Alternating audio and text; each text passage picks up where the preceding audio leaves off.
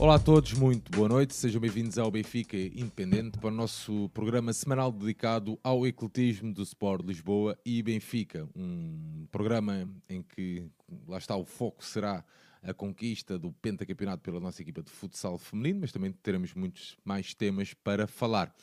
Aqui na nossa mesa virtual de hoje tenho aqui o meu amigo João Santos. Olá João, boa noite, bem-vindo. Boa noite Sérgio, boa noite Santiago, boa noite à, à bancada eclética mais uma semana, mais uma série de jogos, mais um título. Como dissemos a semana passada, está-se a tornar hábito ainda bem. Um, e vamos lá a isso, rever tudo o que se passou nesta semana eclética. Isso mesmo. João, tu és classe média baixa ou média alta? É pá, não sei. Uh, vou deixar isso para, para outras núpcias. Muito bem. A compor aqui a nossa mesa, nosso amigo Pedro Santiago. Doutor, boa noite, bem-vindo. É, muito, eu sou classe alta, digo já, que é para, só por causa de, das coisas, só para deixar aqui o esclarecimento feito, não estou a brincar. Se alguém, um, se alguém aqui de camisa és tu. Pá, exatamente. Não, tô, eu, não, eu, trago, eu, trago, eu, trago, a minha camisa, como podem ver, uh, eu trago a minha camisa da, do meu trabalho, trabalho, Sou, sou o único que eu também, chegou, chegou eu a também. correr. Eu também trago fora do trabalho, é, isto é fora do trabalho. E eu também trabalho assim. Uh, pá, só para, para dar as boas noites à malta. Um, hoje vai ser um programa, e presumo eu, mais curto, porque há cada vez menos jogos para, para rever à medida que a época vai uh, hockey uh, masculino, futsal masculino e hockey feminino a decorrer. Uh, ganhamos mais um título e isso é, é sempre, sempre positivo. E, e, pronto, e dar um abraço a toda a gente. Vão, vão fazendo perguntas no chat e hum, cá estaremos aqui para dar o nosso bitite. É isso mesmo. Uh, dar as boas noites então aqui à malta que já nos segue. Um, como o Santiago estava a dizer, hoje um programa na teoria será um programa um bocadinho mais curto, porque são menos jogos, são menos secções para, para falar. Mas pronto, contamos também com a vossa participação aí no chat e agradecer-vos uh, estarem aqui na, a fazer-nos companhia neste, neste episódio eu hoje partilhava nas redes sociais que uh, mais uma semana em que conseguimos fazer o visto né, no nosso programa eclético. Uh, parece que não, são muitas horas aqui passadas e é com bom agrado que, que vemos que de semana após semana também a audiência vai aumentando. É bom, uh, nós fazemos isto é o mesmo prazer que fazíamos para cinco, para duas pessoas, para uma pessoa fazemos com o mesmo gosto e com o mesmo prazer para 20, para 30, para 50 ou para 100, ou seja o que for. O importante é que no fim de semana, no próximo jogo, um, um de vocês leve um amigo ao pavilhão e que possa uh, gostar e, e, também ficar ali mais indefectível, não é? ali no, no apoio às nossas modalidades de pavilhão. É, essa, é esse realmente o nosso uh, propósito uh, de estarmos aqui a fazer este episódio. Pedro Santiago, uh, durante o dia partilhaste, né? havia aquela ambição ou aquele sonho de um possível wild card para a nossa secção de handball masculino participar na Liga dos Campeões, uh, caiu por terra. Uh, sim, uh, a questão aqui, e para, para, as pessoas perceberem o que é que, como é que isto se processa, basicamente a EHF tem nove lugares atribuídos um, por, por ou melhor, em, em tese serão, são 10 lugares atribuídos por, por definição. Um, um por cada campeão das nove primeiras, uh, uh, dos, no, dos nove países que estão melhor colocados no ranking. Portanto, agora não vou estar aqui a dizer quais são, mas é Alemanha, Espanha, França, Portugal, Roménia, uh, Macedónia, Macedónia, Suécia, não, Dinamarca, Dinamarca, uh, Polónia e uh, Hungria, uh, que são estes nove, e depois o primeiro classificado do ranking tem direito a uma segunda vaga, que neste caso é a Alemanha, ou seja, a Alemanha mete okay. duas equipas diretamente e, e os outros oito um, metem, metem, os outros oito países que eu disse, metem, uh, metem uma, uma equipa. Uma. O que é que acontece? O, as restantes vagas são uh, uh, atribuídas por convite uh, e o convite é feito através de candidatura a um, ao chamado wildcard e o wildcard é atribuído com base em quatro ou cinco critérios fundamentais, que é resultados nas últimas três temporadas, presença de, de digital, qualidade do pavilhão, assistências no pavilhão e creio que a televisão e impacto na, na TV. Portanto, acho que são estes Curio... cinco critérios. Curioso aí o impacto digital, não é? Sim, presença digital e impacto na TV conta, conta bastante, é por causa da difusão nos mercados. Sim, etc. sim, não faz, faz Portanto, sentido. o valor faz da sentido. marca é que não EHF, fazia ideia, é que não da- fazia ideia que, uma, podia ser um fator de exclusão Sim, ou não. Por causa do- da expansão, porque re- retweets, eh, por causa da modalidade, a divulgação da modalidade, isso, a EHF tem isso em, em consideração. Ah, e o que é que acontece? Ah, cada, portanto, cada federação que não tem uma vaga eh, direta, daquelas 10 vagas que estão diretamente atribuídas, pode candidatar-se a uma vaga extra. Só há um país que está vedado a candidaturas de vaga extra, que é a Alemanha. A Alemanha só tem dois e não, não se pode candidatar a mais nenhuma. Todas as outras federações podem submeter uma candidatura para mais uma equipa e só uma, ou seja, a França pode eh, candidatar-se com mais uma equipa, a Espanha com uma equipa, Portugal, no caso, com uma equipa. Qual era a dúvida aqui? Era saber se a Federação Portuguesa de Handball atribuiria a candidatura ao Sporting por ter ficado em segundo lugar, o que seria até o, talvez o mais lógico e natural, ou se, por conta da vitória do Benfica eh, na EHF, eh, European League, se eventualmente poderia mudar aqui eh, o critério e, por causa disso, entender que o Benfica poderia ter mais hipóteses de conseguir o- a vaga e atribuir ao Benfica. Não foi isso que aconteceu. A Federação Portuguesa de Handball eh, manteve o critério, portanto, a classificação do campeonato e ofereceu, convidou o Sporting a, a candidatar-se Acaba, por ser, à- acaba, por ser, acaba por ser justo, não acho? Sim, claro que sim, claro que sim, até porque poderia abrir um precedente que poderia ser complicado. Por exemplo, uma equipa, vamos imaginar que o Sporting ou o Benfica ou uma equipa qualquer se fica completamente a marimbar-se para o campeonato e até faz uma prestação fantástica e por alguma razão eh, fica em quarto lugar no campeonato, mas até consegue ganhar a competição europeia, isso seria abrir um precedente que poderia não ser eh, lá, muito, lá muito justo e, e, portanto a Federação eh, decidiu manter eh, o critério do segundo lugar e na minha na opinião parece-me até de certa forma justo eh, e o Sporting é que é o candidato de Portugal a receber esse convite. Uh, só para acrescentar que há um, entretanto, o Vardar, que é o campeão da Macedónia, foi excluído das competições europeias por não ter cumprido os critérios financeiros para participar, ou acho que há uma dívida bastante grande à, à EHF da- do clube que não foi liquidada em tempo e por essa razão o Vardar foi excluído e portanto desta vez vão ser atribuídos, ao invés de seis convites, vão ser atribuídos sete convites e portanto no dia 27 de junho, já na segunda-feira, a EHF vai tomar a decisão sobre, sobre, sobre isso. E há bastantes candidatos, vamos ver se o Sporting consegue ter a vaga, eu acho que vai ser complicado, mas tem, há, há esperança para, para eles. Muito bem, João, queres dar também aqui um apontamento? Jogou-se aqui a Final Four da Liga dos Campeões né, no último fim de semana.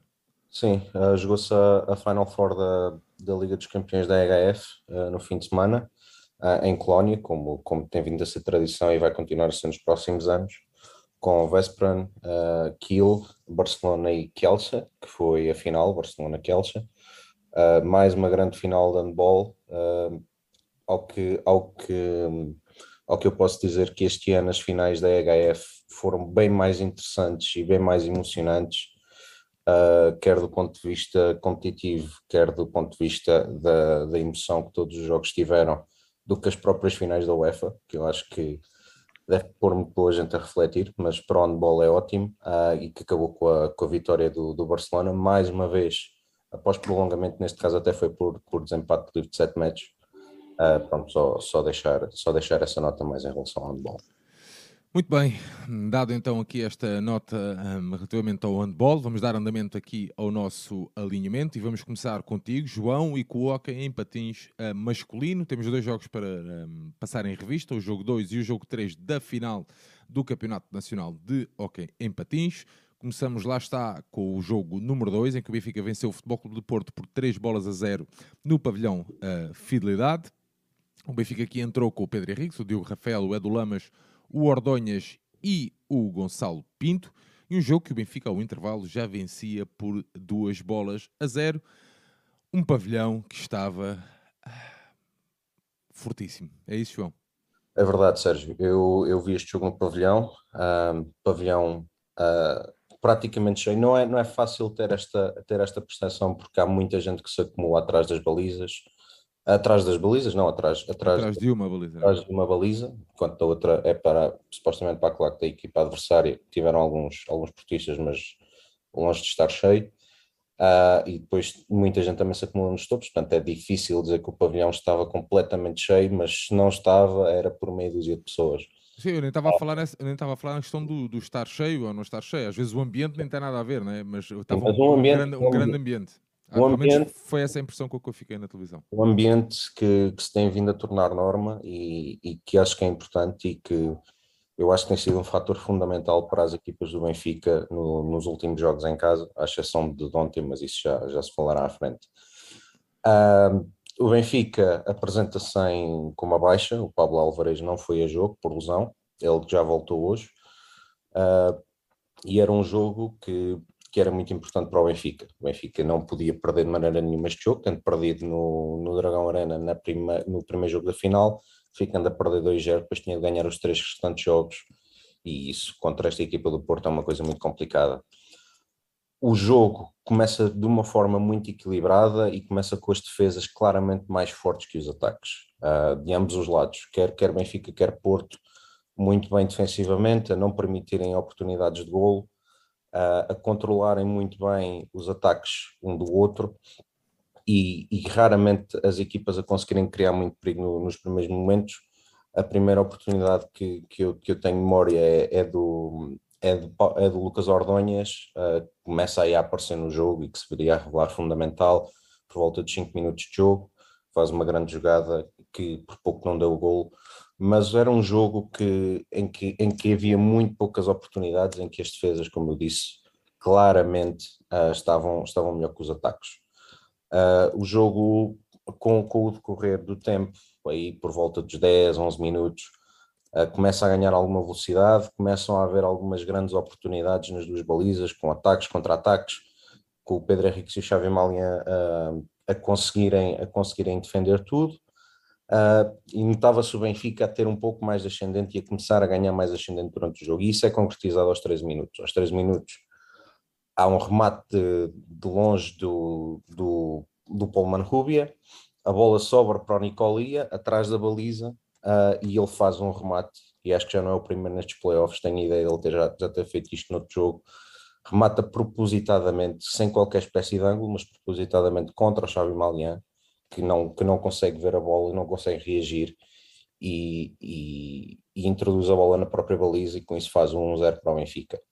Uh, e ia ser muito importante a equipa que, que marcasse este primeiro gol, porque havendo tanto equilíbrio, as equipas a não, a não conseguirem desequilibrar-se uma à outra, uh, quem, esti, quem estivesse frente, na frente ia ter, ia ter obviamente vantagem. E o Benfica apresentou-se defensivamente de, de, um ponto de vista uh, completamente irrepreensível, uh, a equipa com muita entreajuda, uh, a conseguir muito bem retirar o espaço ao Porto, a não permitir que o Porto jogasse dentro da área, com, especialmente com, com o Di Benedetto, que é fortíssimo nisso. Uh, e, e no ataque, a partir, a partir do momento em que se apanha a vantagem, o Benfica começa a ter um ataque sem nunca ter muita vertigem, mas é vantagem cada vez menos, a procurar sempre esgotar todo o tempo de ataque e defensivamente o que a equipa não resolvia, uh, estava lá, estava lá o, o Pedro Henriques, que, que, neste jogo esteve completamente em modo muralha, completamente intransponível. Uh, o jogo vai decorrendo e chega aos últimos 20, 30 segundos completamente frenéticos da primeira parte. A cerca, do, dos, a cerca de 20 segundos para o fim, há um livre direto para o Porto, pela décima falta do Benfica. Pedro Henriques, mais uma vez, a defender o remate do Gonçalo Alves. Uns segundos envolvidos, décima falta de Porto, livre direto para o, para o Benfica, Ordonhas uh, a marcar, uh, o Xavi Malian defende o penalti, passam mais dois, três segundos, penalti para o Benfica, Gonçalo Alves a jogar a bola no chão uh, dentro da área, Nicolia falha, e depois um lance que a meu ver é absolutamente decisivo neste jogo. No último segundo, mesmo literalmente no último segundo, o Marrubia remata muito forte de meia distância, o Malian defende e dentro da área, oportuníssimo, o Lucas Ordonhas consegue, consegue desviar e na recarga faz o 2 a 0. E este lance para mim é absolutamente fundamental, é um lance que permite ao Benfica chegar ao intervalo com, com o 2 a 0, que dá, que dá tranquilidade à equipa, que permite que o Benfica faça uma segunda parte uh, mais tranquila do ponto de vista psicológico e que, e que causou ali, como é óbvio, tendo, tendo em conta o lance que era muito no limite do tempo de jogo, muito, muito sururu, muito, muito frisson, aliás, frisson demais, porque o que aconteceu foi toda a equipa do Porto caiu em cima da mesa, jogadores inclusive, que é uma coisa que nunca deveria acontecer, uh, e, e intraculiza mais a equipa do Porto para, para aquilo que é a segunda parte. A segunda parte recomeça com, com o Porto a tentar impor mais velocidade no, no seu jogo, mas o Benfica sempre muito bem, muito solidário e a procurar, a procurar as, os desequilíbrios que o, Porto, que o Porto foi deixando através de saídas rápidas. Muitas vezes o Benfica conseguiu desequilibrar pelo, pelo Nicolia, pelo Manrubia, que faz, que faz um belo jogo também.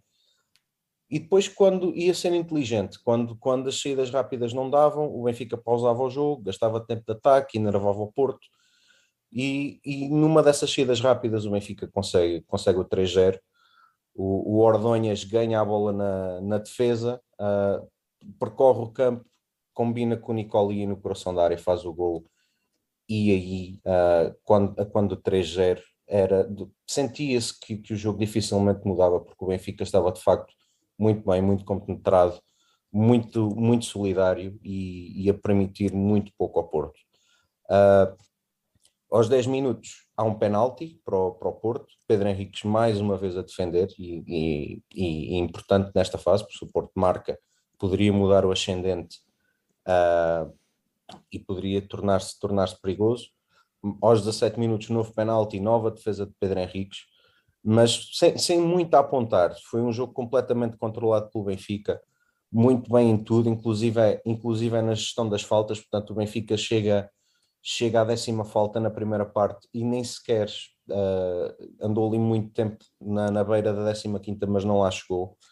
Uh, ainda teve algumas, algumas, algumas oportunidades ainda para aumentar a vantagem com face àquilo que o Porto precisava de, de arriscar e, e, às, e aos passos e transições que permitiu ao Benfica fazer. O Xavi Malian conseguiu defender tudo, porque acaba também por fazer uma bela exibição. Uh, no, no Benfica destacar uma Rúbia, destacar Ordonhas que faz um jogo muito, muito bom. A nível defensivo também uh, o, o Edu Lamas faz um belo jogo, na minha opinião uma vitória justíssima do Benfica e que, que relançava a final e que projetava uh, com algum otimismo aquilo que deveria ser o, o jogo 3 que decorreu ontem no, no Dragão Arena. Jogo 3 que o Benfica acabou por perder uh, por 9-6. Uh, dirão, que olhar aqui para o resultado, que terá sido um grande jogo de hockey em patins já o João já dará a opinião dele. Uh, este então que foi o, o, jogo 3 da final do playoff do Campeonato Nacional de Hockey Patins, jogado então no Dragão Arena. Relembrar então que o próximo jogo, o jogo 4, será no próximo sábado, 25 de junho, no nosso pavilhão em Na Luz. O Benfica aqui entrou no Dragão Arena com o Pedro Henrique, o Diogo Rafael, o Edu Lamas, o Gonçalo Pinto e o Nicolia. Um jogo que ao intervalo o Porto já vencia por 3 bolas um, a 2, João.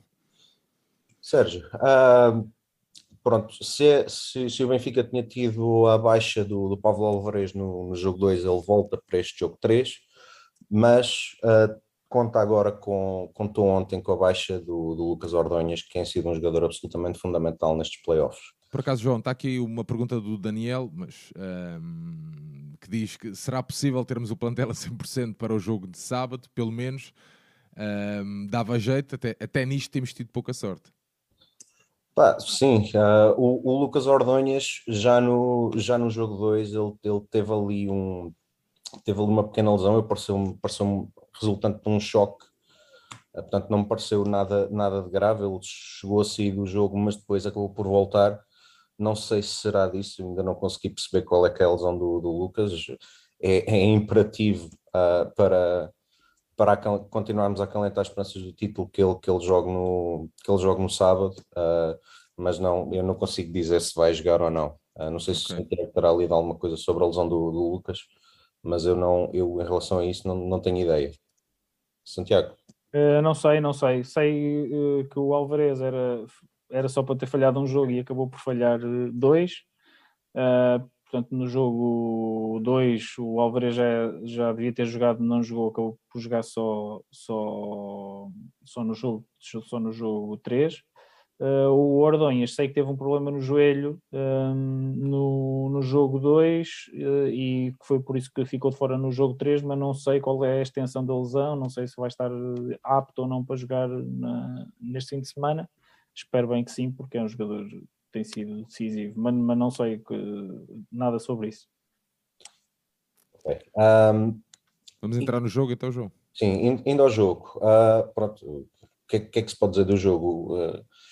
O Benfica entra logo a perder. O Benfica, na primeira posse de bola do Futebol Clube do Porto, que, que não saiu com a bola, portanto, o Benfica sai com a bola, tem um ataque até relativamente prolongado. O Porto ganha a bola e imediatamente faz gol. Uh, é um gol que. Não podia ter começado pior, não é? Não podia, não podia de facto ter começado pior. Uh, a, bola, a bola basicamente entra. A defesa do Benfica, que tão bem esteve nisso no, no jogo 2, permite que a bola entre na área no Carlos Benedetto dá um toque na bola e, e o Diogo uh, desvia a bola do Pedro Henriques e com isso, e com isso mete o Porto, mete o Porto em vantagem. Uh, e, e o que se passou daí para a frente, especialmente na primeira parte, foi um Porto muito mais intenso que o Benfica, muito mais perigoso, muito mais agressivo a defender. Foi um Porto que dominou, a meu ver, em especial na primeira parte. Eu acho que a primeira parte até é, o domínio é maior do que na segunda por estranho que pareça. Uh, e, e, foi assim basicamente desde o início. Uh, e, e, concretiza isso logo com, o 2-0 aos 8 minutos. E aqui, se nós muitas vezes uh, dizemos, eu ainda há pouco disse, a propósito do jogo 2, que, que Pedro Henrique esteve muitíssimo bem, aqui Pedro Henrique tem uma falha que é inadmissível. Uh, o, há um lance na área entre ele e o Carlos Benedetto, há, há um toque. Uh, não, sei, não me parece que eh, poderia eventualmente ter sido marcado ali falta. Eu parece-me que ele até reclama simulação do, do Carlos Benedetto, mas não há um apito. E a preocupação de Pedro Henriques é reclamar com os árbitros em vez de se colocar na baliza. E o que acontece é que a bola sobra para o Xavi Barroso, que basicamente remata para uma baliza vazia. Portanto, isto é completamente inadmissível, por mais razão que Pedro Henriques tenha não pode ter este tipo de comportamento. Sim, não pode abdicar do jogo com a bola, é que ainda por cima ele aliviou a bola e não aliviou a bola para, para um colega, isto é, ele podia ter aliviado a bola, a bola ficar na nossa posse e, e, e pronto, e estarmos, ele relaxar entre aspas por causa disso, por ter colocado a bola jogável, mas não foi isso que aconteceu, ele tirou a bola uh, para o meio da área e, e nem se preocupou em perceber para, para que equipa é que a cair. E começou a falar com o árbitro e leva um golo assim, nesse contexto. Não faz, de facto, não, não fez sentido nenhum. Pronto, um, sendo assim, tínhamos o jogo, um jogo com, com o 2-0. Uh, o Benfica, um pouco caído do céu, consegue no lance imediatamente a seguir uh, reduzir. O, há um remate de longe do Diogo que, que o Alvarez capta uh, na área e consegue finalizar mas se, se este gol podia dar algum, algum ascendente ao Benfica, há uma reposição. Aliás, na transmissão ainda estava a dar a repetição do gol do Benfica e já celebrava 3 a 1. Uh, ah, um, lance em que a defesa, em que o Diogo fica preso num bloqueio, a defesa do Benfica não ajusta, não percebe, fica foi como se nada tivesse acontecido e o Mena completamente solto à entrada da área, remate e faz o 3 a 1. E o resultado era mais do que justo, porque o Porto era muito, estava muito por cima no jogo, na minha opinião. O Benfica não conseguia criar perigo, não tinha repentismo nenhum. Defensivamente não conseguia fechar os passos. Muitas vezes o Porto conseguiu meter bolas na área, jogar dentro da área e criar perigo. Uh, mas apesar disso, o Benfica aos 16 minutos ainda consegue reduzir numa, num bom e, e raro lance de contra-ataque do Benfica, num 3 para 2. O Gonçalo Pinto faz um, um belo gol, um belo gesto técnico e aproxima o jogo mas o, o, a tendência da primeira parte foi sempre a mesma. O Porto dominador, o Benfica completamente insípido. E o jogo chega ao intervalo com 3-2 e o resultado era muitíssimo melhor do que a exibição. mas se isto não chegasse, 10 segundos da segunda parte, gol do Porto. Benfica entra a dormir, há um lance de 2 para 2 uh, ali na quina da área, em que o, o Marrubio Poca sem ao, mesmo, sem ao portador da bola, deixa o Mena completamente sozinho e ele na cara de Pedro Henriques faz o, faz o 4-2. Uh, ah, logo depois, pouco tempo depois, mais um penalti para o Porto, o Pedro Henriques defende. Uh, Pedro Henriques que esteve muito mal no, no, no lance do 2-0, mas se não fosse Pedro Henriques este resultado estaria pior nesta altura. E, e, entramos aqui numa fase um bocadinho, um bocadinho mais louca do jogo, em que, que o Benfica consegue um remate de muito longe, muito potente, muito colocado do Gonçalo Pinto, um grande gol, consegue, consegue reduzir. O Benfica, mal ou menos, ia tendo, ia tendo o mérito de não deixar o Porto fugir no resultado, ia estando ali sempre próximo. Novamente, um, cerca de um minuto depois, Pablo Alvarez faz o, faz o empate com, com uma assistência de Nicolia, já clássica por trás da baliza, e ele na da área, com um remate muito bem colocado uh, ao, canto, ao canto inferior da baliza, consegue bater o Xavi Malian. Logo a seguir, logo pouco tempo depois, todos estes gols são, têm muito pouco espaçamento de tempo, ou seja, era um jogo que, que estava numa fase um pouco louca, o, o Benfica consegue, através de um hat-trick do Gonçalo Pinto, num, num lance de, de Pullman Rubia pela direita, que assiste o Gonçalo Pinto, que, que, consegue ganhar a frente ao Gonçalo Alves na área e, e põe o Benfica pela primeira vez na frente. E, é, e, e aqui, é, aqui, é que é, aqui é que marca o jogo, não é? o que é que se passa depois deste 4-5?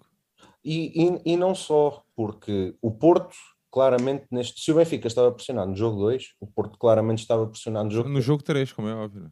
Porque se o Porto perde o jogo 3, depois tem que vir ganhar à luz, e a luz tem sido um verdadeiro inferno para quem cá tem vindo jogar. E o Porto sentiu isso no jogo 2. E ainda por cima, a quando o 5-3, o Porto está com 9 faltas, ou seja, mais uma daria um. 5-4. Uh, sim, 5-3. 5-4. Sim, sim, 5-4. Uh, quando, quando estamos a ganhar 5-4, o Porto tem 9 faltas, portanto, mais uma é o, o, o, o, Benfica recupera de um 4-2 para um 5-4 no Dragão Arena, não é? E é, e é, isso que. Como é que, se, como é que se explica isso? Meu? Logo a seguir o Porto faz 4 golos. E a propósito disso, deixa-me dizer que as declarações do treinador são absolutamente inusitadas no fim do jogo. O, o Nuno Rezende disse que uh, ficar Pá, tá, a ganhar. Está aqui, uma, tá aqui uma pergunta sobre o Nuno Rezende que eu acho que. Uh, mas mas deixa-me só fazer este, esta, esta observação: que é ficar a ganhar fez-nos mal. Quer dizer, isto não faz sentido nenhum. Que, que não, mas se, calhar, mas se calhar se fizeres a comparação, com, é, é, é, que já não é a primeira vez, por, por exemplo, o futsal ontem. Uh, mas é que, mas é que não, há... não, não, se percebe, não se percebe. É que, é, é que, eu, não consigo, não há... eu não consigo entender. Toda a gente, a malta que gosta de hockey patins e que acompanha o hockey patins, diz que pá, era, é muito difícil irmos ganhar um jogo ao dragão, mas se queremos ser campeões temos que ganhar um jogo no dragão, certo? Certo. Certo. Pronto. Portanto, o Benfica começa tanto a primeira parte como a segunda parte completamente a leste do jogo. Né? Começa a perder eh, tanto na primeira como na segunda, né? logo de início. Consegue fazer uma recuperação o, mais, o mais difícil, que era pá, que eu não acreditava sequer, eu juro. Eu, pá, chegou ali ao, ao 4-2, se não me engano, e disse: Pronto, está feito. Pá, eh, pronto, comeu mal, sempre. Não, tenho sempre aquela esperança, mas digo assim: vai ser muito difícil. Pá, quando o Benfica faz o 5-4, eu digo: Ok, os jogadores perderam ali aquela dose extra de pressão, não é? E tem o ascendente psicológico, quer dizer, ah. não é? Depois de fazer o mais difícil, tem, tem tudo para, para matar ali, para tentar, pelo menos, matar ali o jogo, e não foi isso que aconteceu. Ah, é, se, nós, se nós nos lembrarmos, o Benfica ah, tem tido, ao longo do playoff, eu lembro-me em especial da Negra, em, em Alvalade, uh, que o Benfica tem tido muitas dificuldades em gerir os momentos do jogo o Benfica em Alvalade metia-se em vantagem logo a seguir, ou tinha um penalti, ou havia um cartão azul, ou havia um livre direto para o Sporting. Ou seja, nunca, nunca foi uma equipa Mas que... é o quê? Um problema emo... estás a falar de um problema, estás a falar de emoções. Sim, sim, eventualmente sim. Mas, mas deixa-me, deixa-me diga, pelo menos é, é a sensação que eu fiquei a ver o jogo, já eu só consegui ver o jogo hoje, porque estava, estava ontem no, no pavilhão da luz, portanto já vi o jogo com, com menos distância emocional, passo, passo a expressão talvez, mas a sensação que me deu é que o Benfica, uh, e, e podem-me bater à vontade no chat, mas eu acho que o Benfica se põe em vantagem sem saber muito bem como. Porque todo o jogo me deu a sensação que o Porto foi muitíssimo superior. Talvez na segunda parte um bocadinho menos, uh, porque lá está, o jogo entra, entra nesta fase um bocado louca de, de muitos golos. Sim, João, mas o Benfica, o Benfica, desculpa, o Benfica não recupera de um, sei lá, num, num tipo, não está dois igual e o Benfica faz um 3-2, eh, percebes? Sim, sim. Não, o Benfica marca três batatas seguidas, mesmo. Sim, epá, contra, contra isso não, não, não, há nada, não há nada que eu possa dizer. Uh... Não, não, estamos, estamos, estamos a conversar, é porque a, a, mim faz-me confusão. O Benfica consegue, fazer, consegue recuperar. Há bocado no, no jogo. Um... Jogo 2. No jogo 2, tu referiste que o, aquele segundo golo, mesmo a terminar a primeira parte, que foi fundamental, que permitiu ao Benfica entrar na segunda parte do, um pouco mais tranquilo. Um, conseguia gerir ali um pouco a vantagem. Não era a gerir, mas ali com uma vantagem um bocadinho mais tranquila. O Benfica estava com dois gols de, de, de atraso, não é? 4-2. Sim, sim. Pô, o Benfica, percebes? É aí, é aí que eu estou a dizer. O, o ascendente, tá, estamos a falar de, de, de, gestão de emoções. Pá, como é que tu percebes? Mas estás a ganhar 4-2, tem que haver uma explicação. Man. É assim, uh, a maneira como eu vejo isto é. Uh, eu não estou a dizer que tu não tens razão, João, desculpa. Eu não estou a dizer nada não, disso. Só estou a tá. tentar, tentar que, que, que, os três em conjunto consigamos, pelo menos, uh, perceber o que é que terá acontecido. Porque, porque é assim, eu, na minha opinião, o Porto não é superior ao Benfica. Estás a ver? Na minha opinião, não é superior ao Benfica. Vocês, calhar, têm uma opinião contrária à minha, mas na minha opinião, não é uh, superior ao Benfica. Uh, em casa Individualmente, na minha opinião, individualmente não é. Uh, coletivamente mas, é a mais equipa. Pronto, Santiago, mas uh, uh, podes-me dizer, é a tua opinião e, e, eu respeito e tudo certo. Agora, não, mas eu estou a concordar Benfica... contigo no sentido sim, do Benfica, acho que até tem melhores jogadores no, no cômputo geral. Eu acho é que a, a equipa beneficia do fator casa. Agora, nós sabemos bem que a partir do momento em que tu, a jogar em casa, pavilhão cheio, pá, o teu principal adversário, o teu rival né, de sempre, pá, mete, espeta, recupera de uma, vantagem, de uma desvantagem de dois golos, passa para a frente de, de, do jogo. E é aquela questão que falávamos há pouco, que é o Benfica é nesse, nesse ponto está, está na frente da eliminatória e pode fechar no próximo e pode fechar no sábado. Sabes? É aí que eu não consigo compreender como é que nós não, não tivemos capacidade emocional de, de pá, de conseguir de aguentar o jogo e de, de, pá, de, ganhar o jogo. Pronto. Eu acho que aí o, o, jogo fica decidido pá, a partir desse momento.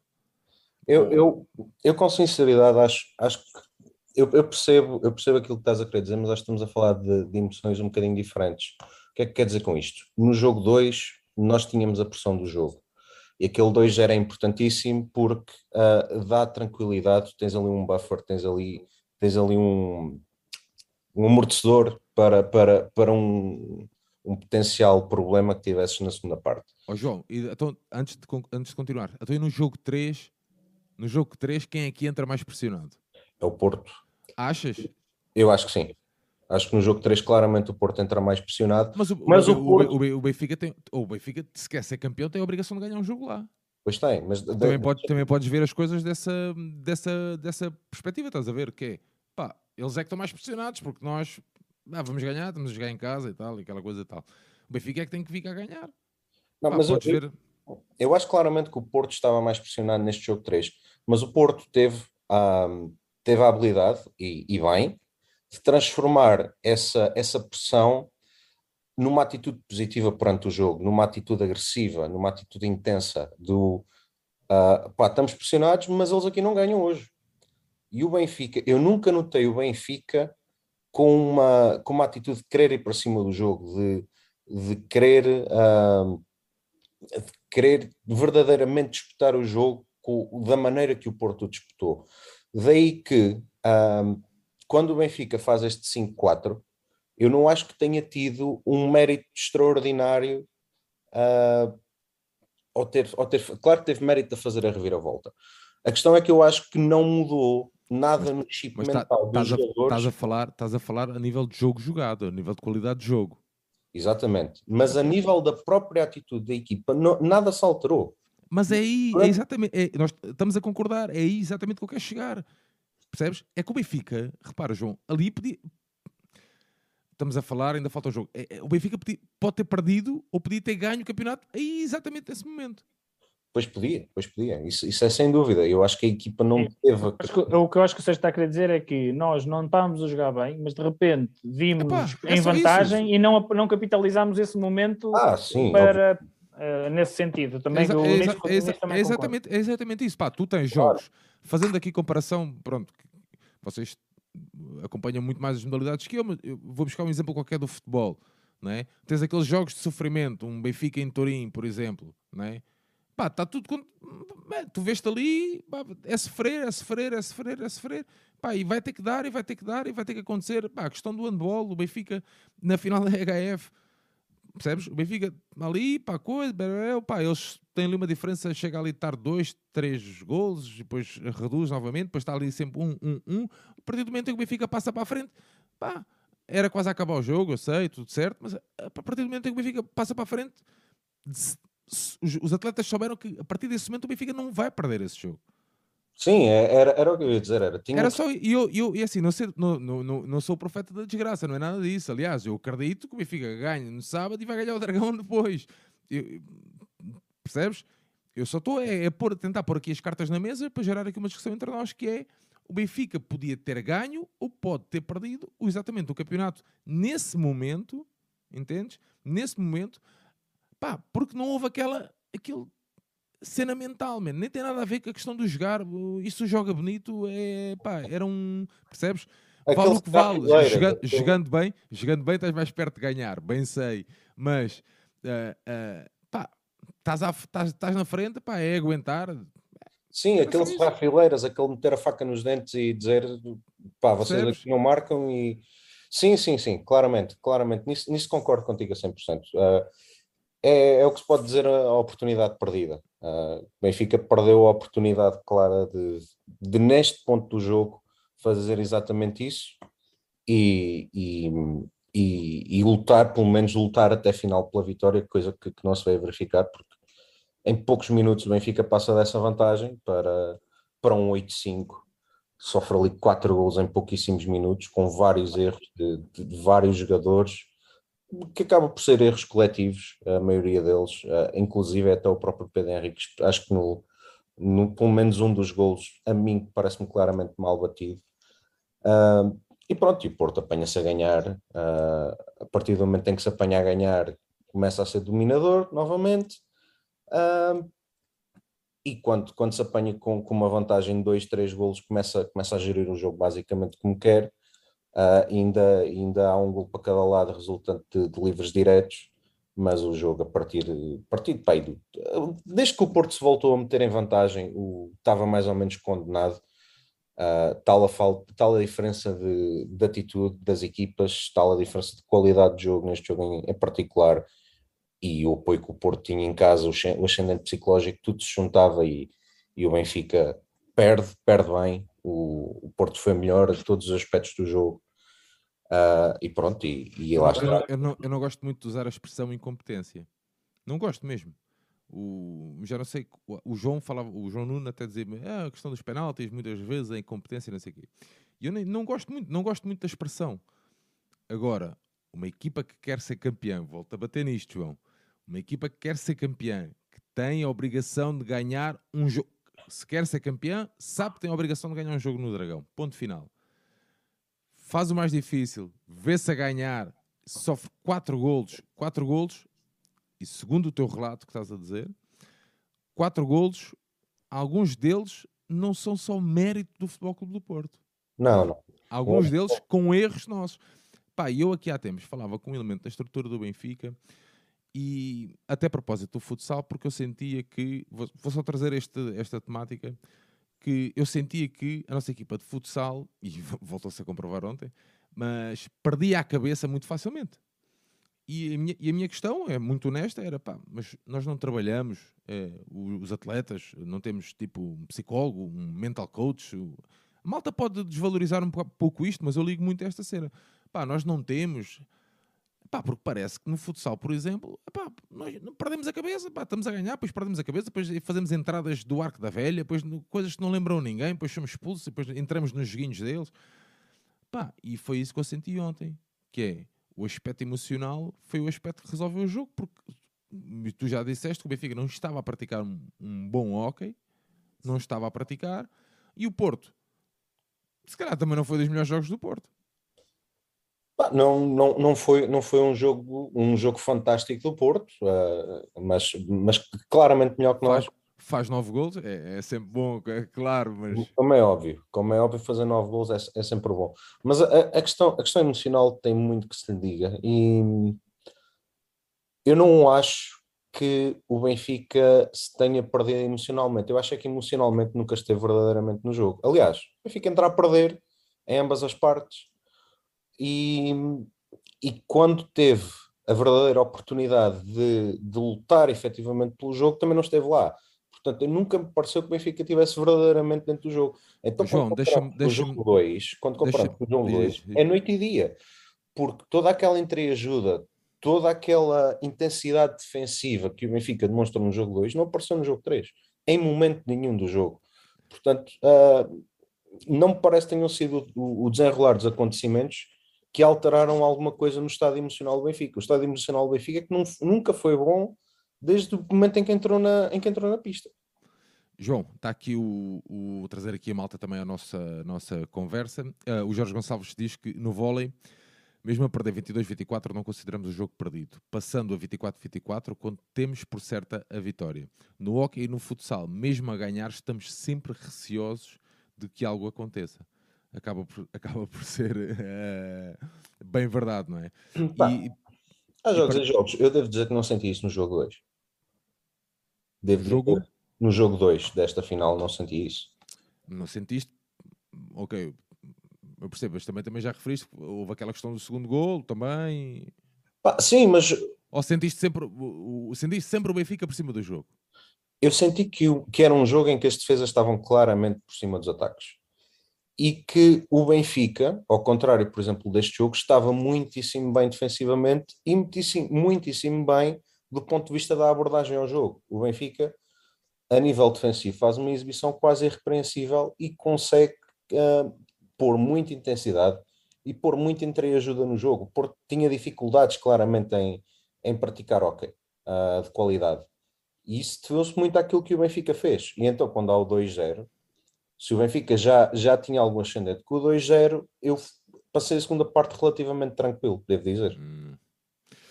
Muito bem. Um, dar nota aqui também só de uma do que o Blarmin está a dizer aqui no chat, que o futsal masculino tem uma psicóloga no staff um, não duvido e não duvido que seja uma excelente profissional. Eu, olhando para a equipa, não vejo uma equipa com estabilidade emocional.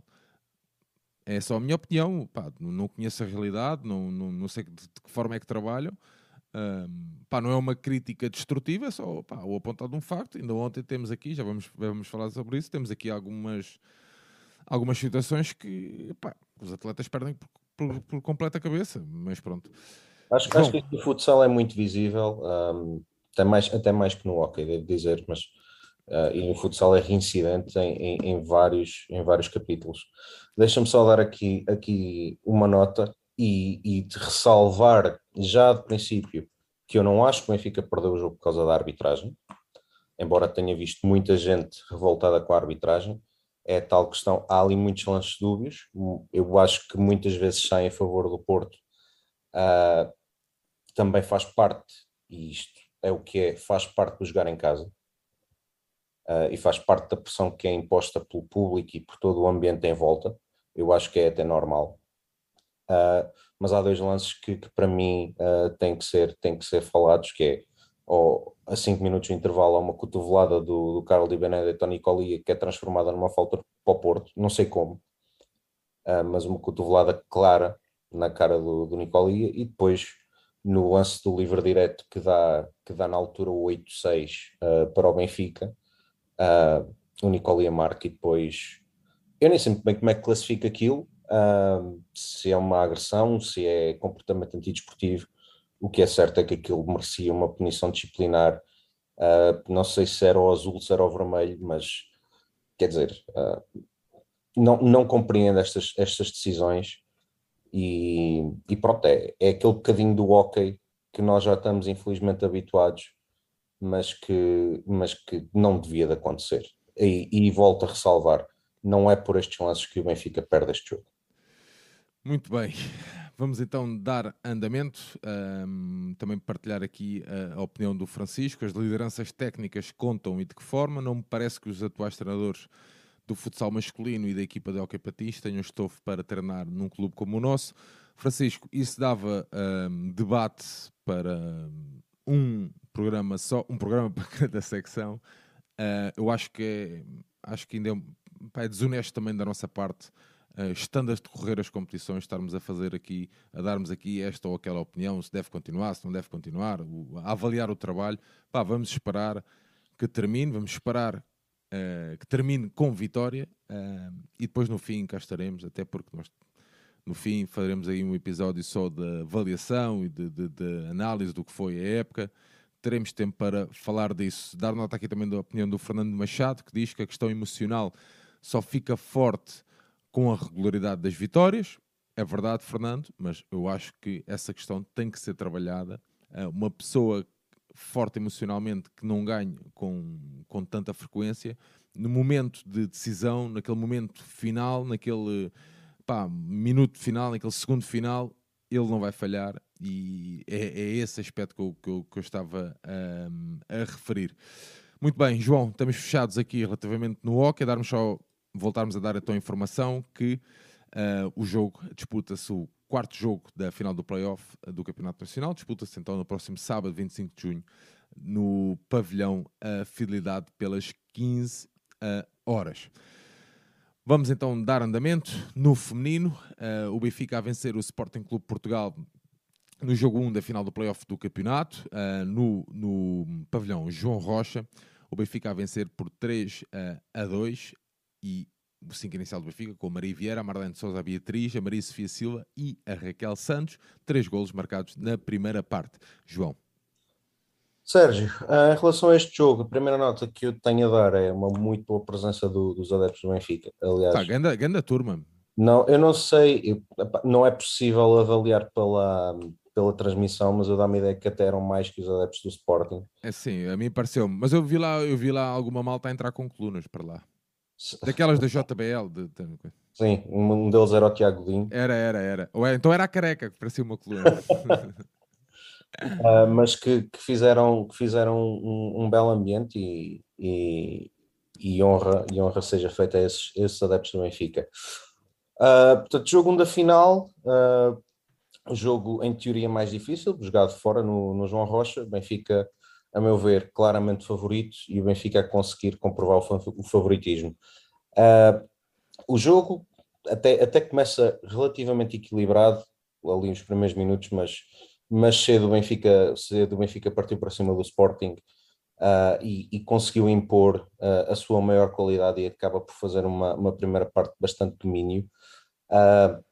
e aos, aos cinco minutos começa, começa a masterclass de, da Marlene faz um, um remate cruzado claro. fortíssimo de, de meia distância e, e, inaugura um marcador a Marlene Souza que faz, que faz um belíssimo jogo, em especial, em especial na primeira parte. Sporting tem muitas dificuldades, uh, muitos passos errados, uh, não conseguiu lidar bem com, com as linhas de pressão do Benfica, uh, raramente a conseguir criar perigo, mas aos 7 minutos há um cartão azul, para, para a Raquel Santos, há um livre direto para o Sporting e a Ruth Lopes tem uma, tem uma execução deficiente, nem sequer causou problemas à, à Maria Vieira. O Benfica apanha-se em underplay e a superioridade do Benfica era tal que o, o Benfica em underplay tem as melhores oportunidades. Tem um penalti falhado pela, pela Marlene Souza e ainda tem um lance de, de um prazer, mais uma vez a Marlene, que permite a defesa da, da Cláudia Vicente, que acaba por fazer um grande jogo. Uh, guarda-redes do Sporting o Sporting tem apenas uma oportunidade durante, durante, o, durante o underplay do Benfica. O Benfica até a posse de bola durante o underplay dominou. E, e, toda a primeira parte foi uma primeira parte em que o Benfica esteve sempre, sempre, sempre por cima, com muito mais qualidade coletiva de, e de jogo do, do, que o Sporting. Aos 14 minutos, o, o, Benfica, o Benfica aumenta a vantagem. A Marlene, mais uma vez, faz aquela sua jogada típica de, de passar por trás da baliza e, e virar para dentro para tentar o remate o primeiro remate que ela faz é, é bloqueado, mas ela consegue ficar com a bola uh, e assistir a, a Cata Flores completamente sozinha ao segundo poste e que faz com facilidade o, o 2 a 0. E o Sporting, esta, esta primeira parte uh, andou basicamente, basicamente a ver navios atrás do Benfica, era uma superioridade enorme. Aos 17 minutos, uh, mais um capítulo da Masterclass de Marlene Souza durante este jogo. Uh, a Raquel Santos dá nela, dá a bola, ela invade a área de Sporting e, e, mais um remate colocadíssimo, não dá a mínima hipótese à, à Cláudia Vicente e faz o 3 a 0 para o Benfica. O Benfica sempre por cima, sempre, sempre muito dominador, o Sporting praticamente inofensivo, mas como é ok, a 4 minutos do final da, da primeira parte o Sporting consegue reduzir, um, um bom trabalho da, da Ana Catarina Ferreira área do Benfica, uh, que faz um que remata, a Maria Vieira defende e na recarga a, Rita Lopes é mais rápida que a equipa do, que os jogadores do Benfica e consegue reduzir aí para 3 a 1, o que de alguma forma uh, relança o, o resultado uh, e que não expressa, a meu ver, a superioridade enorme que, que o Benfica teve uma vantagem de apenas dois golos. Uh, entrando na segunda parte, o Sporting entra mais agressivo, tenta subir um pouco as suas linhas de pressão, mas nem, nem por isso conseguiu conseguiu ter grandes, grandes ganhos de causa, não era por isso que estava a conseguir criar perigo ou ganhar bolas e conseguir transições rápidas. Mas por outro lado, o Benfica também uh, não estava a praticar o mesmo hockey que praticou na primeira parte, estava muito mais lento, estava previsível. Uh, o jogo também ia havendo muitas faltas de lado a lado. E aos 7 minutos, o Sporting acaba por conseguir reduzir através de, através de um, um contra-ataque. Uh, de 2 para 1 um, e, e, a Ana Catarina Ferreira, que que é, acho que de forma, de forma relativamente tranquila, a melhor jogadora do Sporting, consegue, consegue marcar, consegue fazer o 3 ou 2 e o jogo completamente relançado. Uh, e logo a seguir o Sporting tem, tem um cartão azul e o Benfica a oportunidade de dar mais uma machadada, mas nem por isso, nem no livre direto, nem, nem no power play, o, o Benfica conseguiu, conseguiu importunar muito a Cláudia Vicente e conseguiu, uh, e conseguiu ampliar o marcador. E aqui é que, nesta fase do jogo, que, que, se prolonga um pouco mais até ao fim, que eu sou um bocadinho mais crítico em relação à exibição do Benfica, em que poderia, pela sua natural superioridade, carregar um bocadinho mais, mas o Benfica, uh, embora fosse criando oportunidades aqui e ali, uh, escolheu uh, ser mais conservador, ser gastar sempre, sempre o tempo de ataque, o que, o que está correto, mas sempre muito pouco ofensivo várias vezes até ao ponto de nem sequer atacar a baliza do, nos 45 segundos de ataque. E além disso, tinha um outro problema que era estar com nove faltas. O Benfica esteve durante algum tempo com nove faltas e a seis minutos do fim o Sporting lá total livre direto, ou seja, a seis minutos no fim nós podíamos ver na situação de estarmos com, com o jogo empatado, uh, mas a Maria Vieira aparece e faz, um, faz uma bela defesa neste livre direto Uh, ela que nem por isso esteve, teve, teve muito trabalho durante o jogo.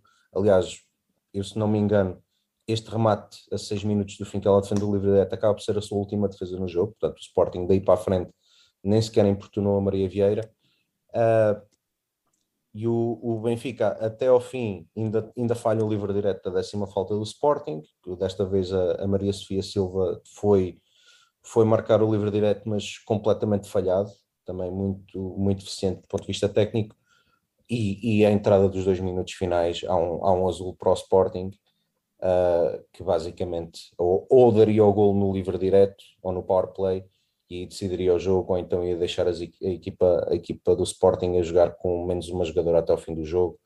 Uh, o que seria sempre uma grande vantagem para o Benfica, qualquer das situações. O Benfica acaba por falhar, mas acaba por controlar o jogo até final e pôr-se em vantagem uh, nesta final. É uma vitória que acaba por ser justa, uma, uma primeira parte muitíssimo superior, uma segunda parte que deixa um bocadinho a desejar, até pelo, pelo controle do jogo, que o Benfica podia ter tido muito melhor e ter sofrido menos do que acabou por sofrer, uh, mas é uma vitória inteiramente justa.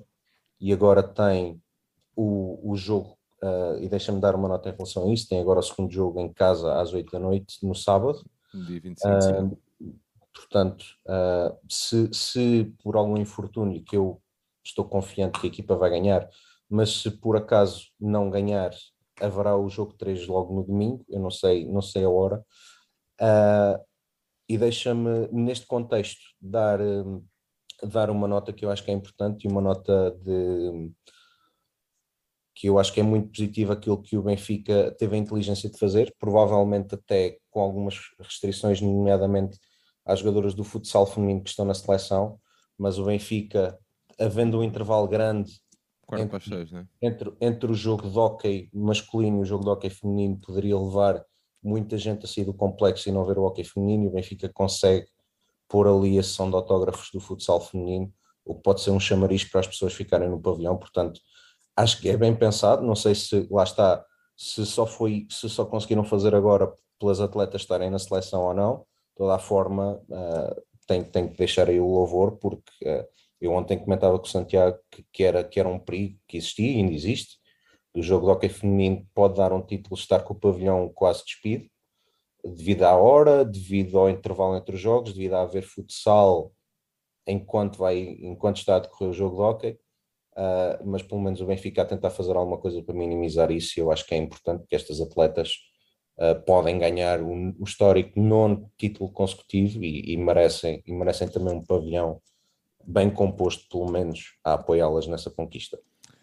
Vamos acreditar que os benfiquistas vão marcar uh, presença, como têm marcado, aliás, nestes últimos, principalmente nestes últimos tempos, uh, nos pavilhões, pavilhões muito bem compostos, de, tanto os da Luz como onde o Benfica eh, tem jogado, principalmente mesmo na questão de FAF, já lá vamos, mas mesmo em FAF, uma grande turma de, de adeptos benfiquistas.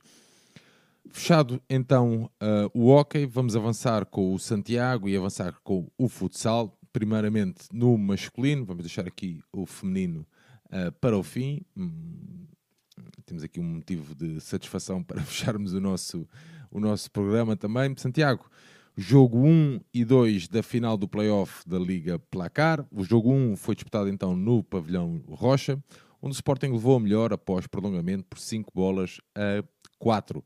O Benfica aqui entrou com o André Souza, com o Rómulo, o Afonso Jesus, o Xiscala e o Nilson. E um jogo que o Benfica vencia ao intervalo por 3 bolas a uma. Uh, sim, Sérgio, até o jogo 1 e o 2, desse ponto de vista, até foram uh, quase decalcados. O Benfica chegar ao intervalo em ambos os jogos com dois golos de vantagem. Uh, Alguém dizia aqui, embora... deixa-me só, deixa só dizer-te isto. Ah, ok, Daniel Lima. O que me parece é que se, se o jogo tivesse 10 a 0 para o Benfica, o Sporting virava.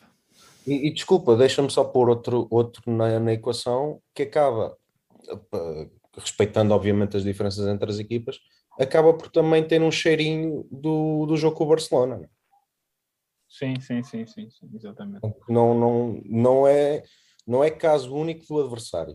Não, e não é, e, e, acho que é uma característica da equipa do Benfica de, de futsal que é uh, eu antes de entrar já no jogo, que é apagar-se por largos períodos do, do jogo. Uh, portanto, parece que pá, até está bem em certos momentos do jogo e depois de repente deixa de jogar, desaparece do jogo, deixa de conseguir uh, fazer o que é que seja. Isso foi uma característica desta equipa ao longo de toda a época, e isso, claro, que nos jogos grandes é, é, é fatal, principalmente contra equipas com, como as que têm o Sporting e, e o Barcelona, que, que, na minha opinião, são bastante superiores ao Benfica. Eu via qualquer coisa do género, e corrija-me se eu estiver errado, que o Benfica em sete derbys ganhou um e um que. Sim, e o um foi um que nunca estava para nada, exatamente. Foi esta época, jogamos sete vezes com o Sporting, perdemos seis, vencemos o, o que, não, que não interessava para, para nada. Mas estava eu a dizer então que o Benfica, se já era difícil se fosse, fossem quais fossem as, as, circunstâncias, defrontar um Sporting que, na minha opinião, individual e coletivamente é melhor do que nós, e jogar contra o Sporting sem o Robin, que é, continua a ser aos 40 anos, ou 39 ou 40 anos, a meu ver, ainda o melhor ou um dos melhores jogadores do Benfica, é ainda mais difícil se torna e portanto o Benfica perde um dos uma, perdeu uma das suas peças fundamentais. Eu posso já desde já adiantar que vai ser difícil que ele jogue um único jogo sequer. Portanto, para este para, o jogo 3 no João Rocha podem até tentar que ele, que ele faça o esforço e, e que jogue, mas uh, se calhar não vai dar. Uh, e, e, portanto o Benfica jogar umas finais sem o Robinho uh, neste, já, já era difícil sem ele, ainda mais difícil se torna. Mas o que é certo é que o Benfica Uh, na, no jogo 1, o Sporting entrou melhor, até teve um, logo uma oportunidade pelo, pelo Guita, logo no, no início do jogo. Uh, e ao contrário do que, do que é normal, o Sporting na primeira parte, apesar de até ter criado algumas situações, foi cometer, cometendo erros uh, pouco habituais, uh, ou seja, erros na, na, saída, na saída de bola, pouca segurança na, na, na fase de construção, e o Benfica, beneficia, aproveitando justamente um erro desses, chegou logo à vantagem logo no início do jogo pelo, pelo Rocha, logo aos dois minutos, a equipa do Benfica uh, adiantou-se no marcador. Depois, um, passado, passado um, um, numa bo, num bom lance o Sporting, uh, numa transição, o Pani uh, mete, mete no Esteban no Sporting empata, e a partir daí o Sporting começou a carregar, e começou a carregar, e quem é que apareceu no jogo? A grande figura do Benfica, o André Souza. O André Souza tem estado muito, muito, muito, muito bem, tem feito uma época fantástica, uh, e o Sporting começou a ir para cima do, do, do, Benfica e em mais um erro e contra a corrente de jogo o Xcala ganha a bola num desentendimento entre o Guita e o, e o penso que ou o Pauleta ou o Pani, agora não, não me estou a recordar bem, e o Xcala ganha a bola e faz, e faz 2-1, uh, e lá está, dois golos o que o Benfica marca, não por se ter assenhorado o jogo e não por se ter imposto à equipa do Sporting, mas por claramente dois erros diretos que, que, que, deram, que deram os dois primeiros golos do Benfica. Depois, o Sporting voltou à mesma toada, portanto, a toada durante, durante a primeira parte foi Sporting por cima, Sporting guerra, Benfica marca, e foi exatamente isso que voltou a acontecer para o terceiro gol. Uh, novamente, uh, um, um, na pressão alta, um erro da, da equipa do, da equipa do, do Sporting. Uh, e, o, e o Jacaré à frente do, do Guita não, não deu hipótese e marcou, marcou o 3-1. Um, e o jogo foi assim, mais depois, depois do 3-1, o jogo dividiu-se um pouco e, foi, e foi dividido até, até o intervalo um, e o Benfica chegava ao intervalo com 3-1 e eu até estava a ver o jogo com, com alguns benfiquistas na Povo, uh, com, com o João Nuno, uh, e estávamos a dizer, pá, o Benfica tem aqui a oportunidade de ouro para uh, vencer no João Rocha, porque ir para o intervalo a ganhar 3-1, claramente a equipa de Sporting intranquila, porque estava a cometer alguns erros e percebia-se que eles não estavam, não estavam, não estavam bem, Uh, e, e, nós estávamos a comentar que pá, isto temos aqui uma oportunidade que se calhar não voltamos a ter de, de nos colocarmos em vantagem e de meter muita pressão na, na equipa de suporte. Qual foi o fator que entrou na, na segunda parte? Bolas paradas. Uh, logo no início, logo aos dois ou três minutos, o, o Eric reduziu para, para 2-3 uh, num, num canto. Uh, depois levamos um golo, mais um canto de um, de um remate de ressaca de fora da área do, do, João Matos, que até é uma coisa meio inusitada, o João Matos fazer um golo de, de fora da área, e aí claramente o Sporting, quando chega ao empate, portanto estava a perder 3-1, igual a 3-3, o Sporting fica por cima do jogo. E fica por cima do jogo, um, e, e, o Sporting aí uh, tentou pressionar, tentou ir para cima do Benfica novamente, tal como já tinha feito na primeira parte, embora uh, com menos, uh, menos, menos volume e menos qualidade na, nas ocasiões e nas situações de finalização. Na primeira parte, apesar do Sporting ter sofrido três golos e só ter marcado um, teve mais bolas para, para marcar golo do que, do que na segunda. A exibição do Sporting na primeira parte foi melhor do que na, do que na segunda.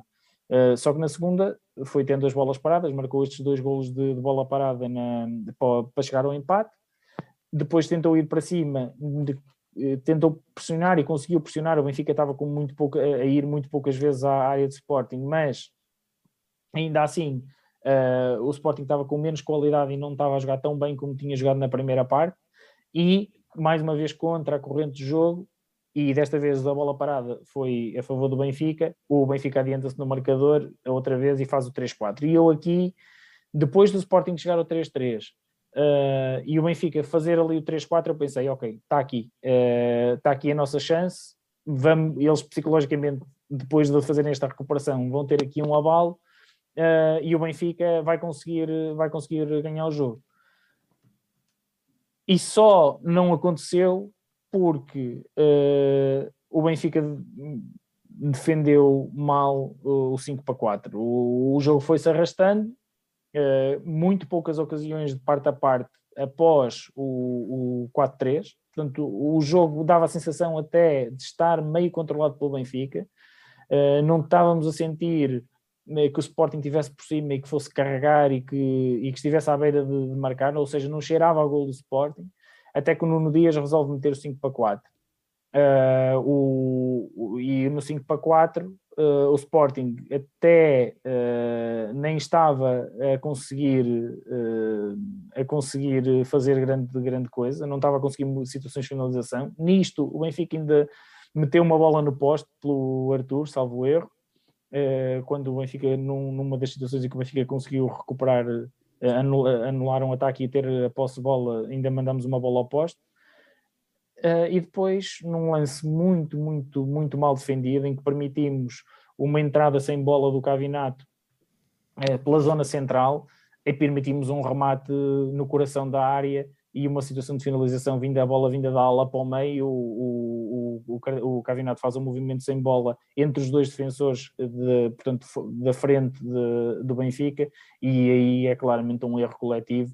E eu uh, já fiz essa crítica no Twitter ontem uh, a respeito da, do, da escolha dos jogadores para, para defender em certos momentos, e aqui eu tenho que fazer essa crítica também, que é, há jogadores do Benfica que claramente não são uh, bons a defender, porque têm muitas desconcentrações, uh, perdem a posição, uh, não recuperam, e esses jogadores, se já no 4 para 4 não devia, pronto, é o que é.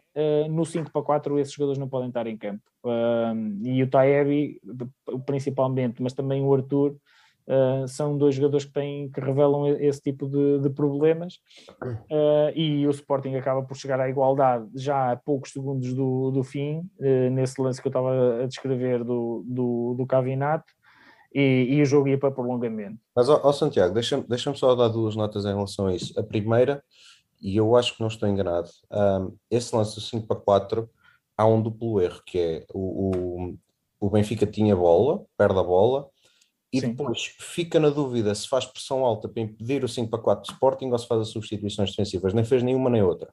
Sim. Ou seja, ficou com, com, com, o 4 de campo que estava a atacar a defender o 5 para 4. Exatamente, era o isso Rocha, que eu estava a dizer. O Rocha com já não sei quem é que era mais, mas lembro-me claramente que o Rocha era um desses jogadores e pronto, e depois a segunda nota é 5 para 4 do Benfica, defensivamente e ofensivamente é uma tragédia. E, Vamos ter o Sporting é ao contrário. Isto porquê? Porque é treino.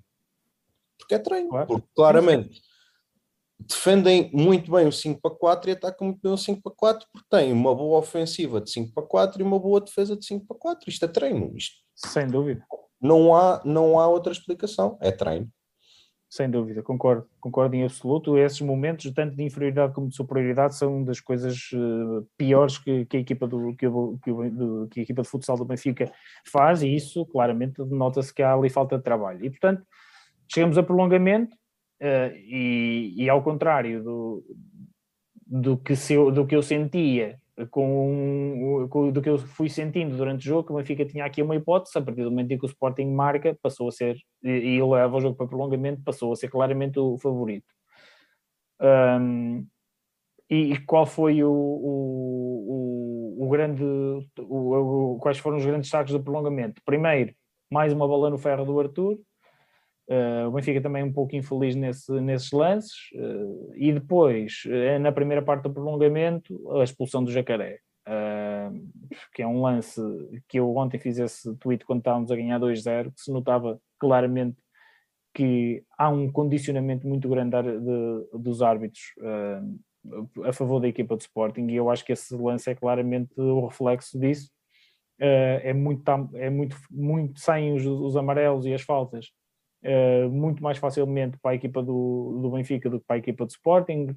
Uh, a intervenção dos bancos durante o jogo, uh, epá, o Nuno Dias pode tudo, pode fazer tudo e dizer o que quiser que nunca lhe acontece nada. Ontem, a primeira coisa, o Pulpis levou logo um cartão amarelo.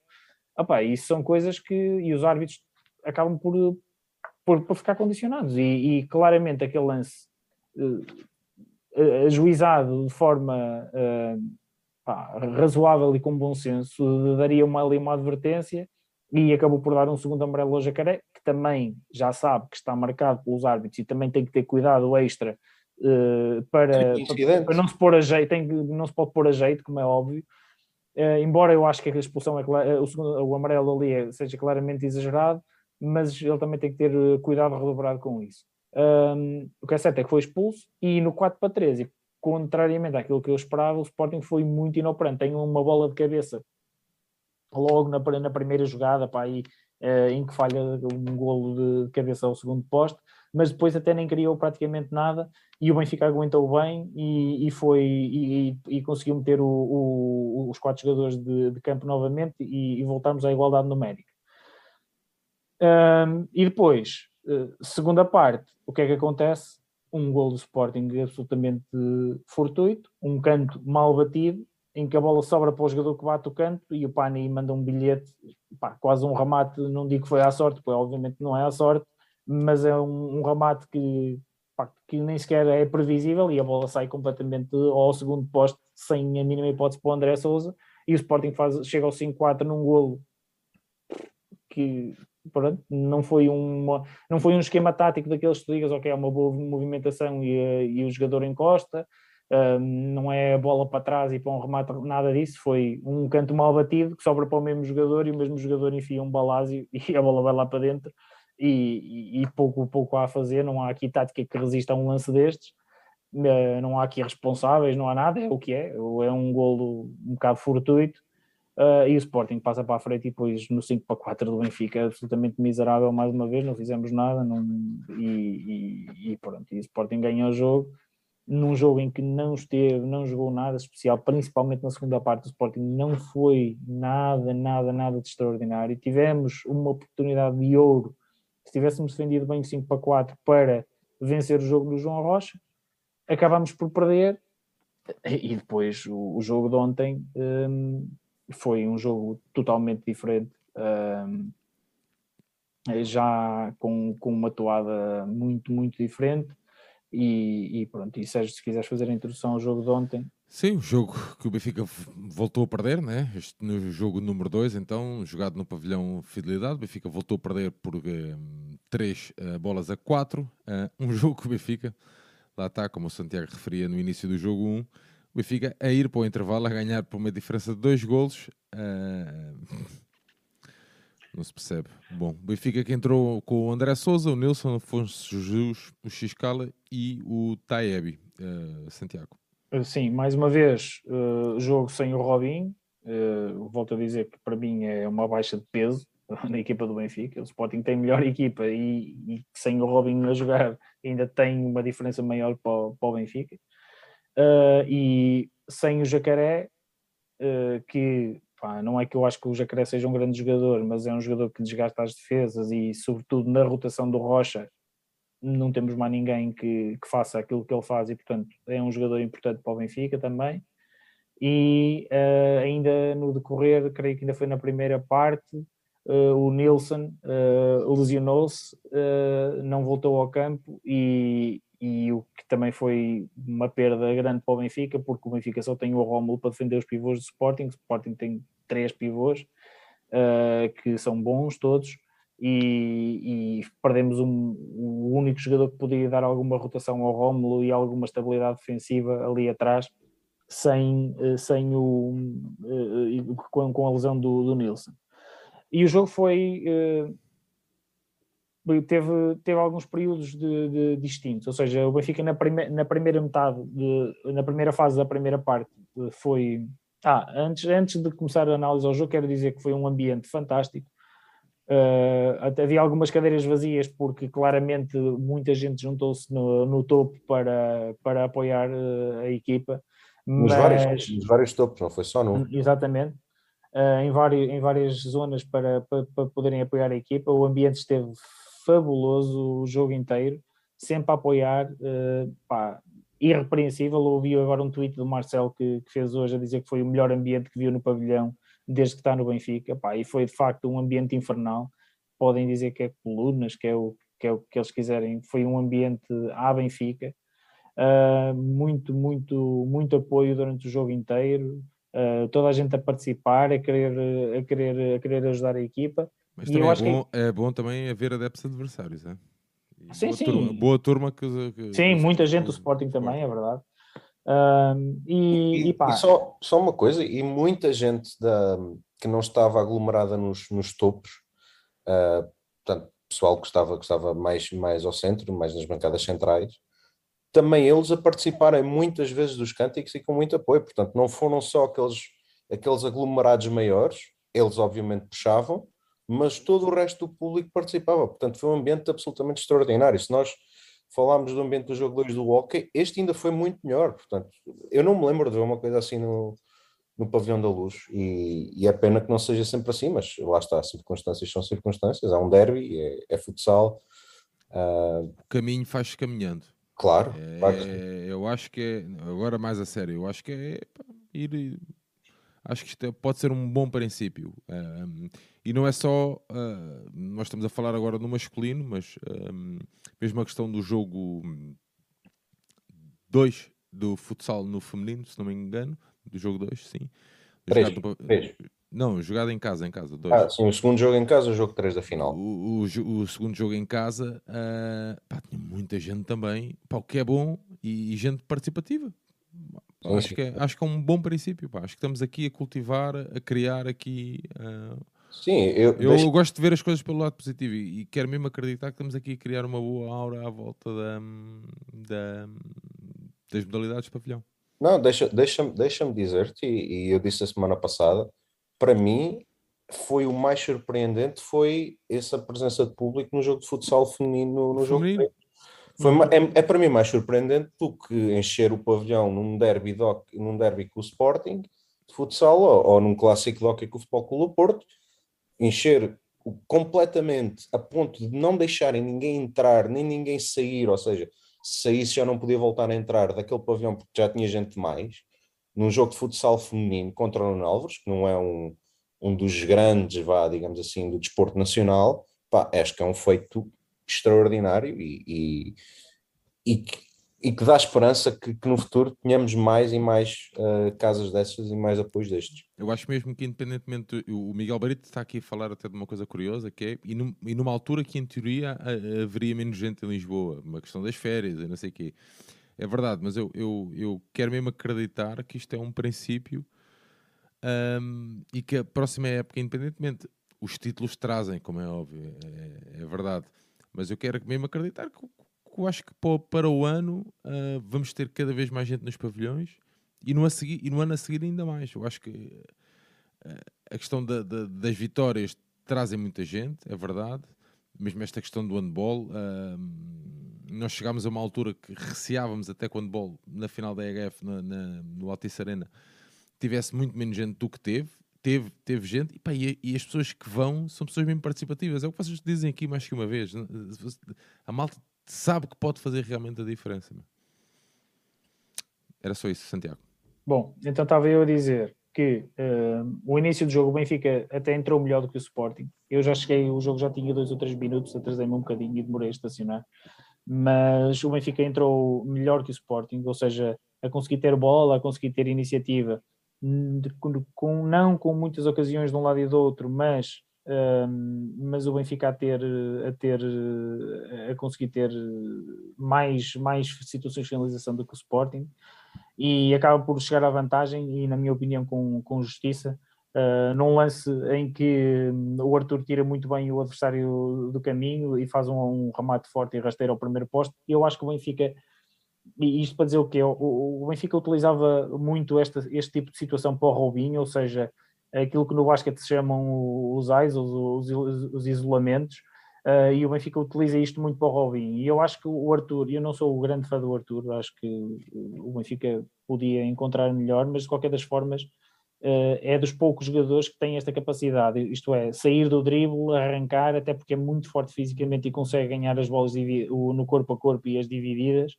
Uh, e eu acho que o Benfica pode ser interessante tentar explorar mais vezes este tipo de situação, isto é, afastar todos os outros jogadores e deixar o Arthur uh, em situações de um contra um uh, no ataque, porque é dos poucos que consegue uh, desenvencilhar-se da defesa, tirar a defesa da frente e depois tem um remate muito forte.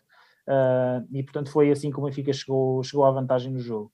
E depois o jogo entra numa fase diferente, que é a fase André Souza. o Sporting veio para cima do Benfica, teve várias, várias situações de golo uh, para, para várias situações para fazer golo uh, e o André Souza faz defesas umas atrás das outras, galvanizadíssimo com estava no, na baliza do lado do topo dos adeptos do Benfica, galvanizadíssimo pelos adeptos uh, e o André Souza tirou várias bolas de, de golo cantado e o Sporting nessa fase justificou claramente pelo menos empatar o jogo. Não o fez e o Benfica acaba por chegar ao segundo golo uh, num lance meio, meio estranho, num bocado de sorte, que a bola sobra para um ressalto para o Taeb e o Taeb ali na, na, dentro da área, já perto da baliza, uh, acaba por conseguir emendar uh, o, o, e fazer o golo. Entretanto, o Benfica depois também teve ali uma transição em que o Bruno Sintra também resolveu ali mal, falhou um primeiro remate podia ter feito melhor na, na recarga para, para, fazer o segundo gol, mas depois acabou mesmo por conseguir, por conseguir fazer o segundo gol pelo Taeb nesse lance que eu estava a dizer, assim um bocado às, às três pancadas, mas a bola acabou por ir lá para dentro num golo que na minha opinião foi claramente contra a corrente de jogo, porque o Sporting estava, estava nessa fase por cima.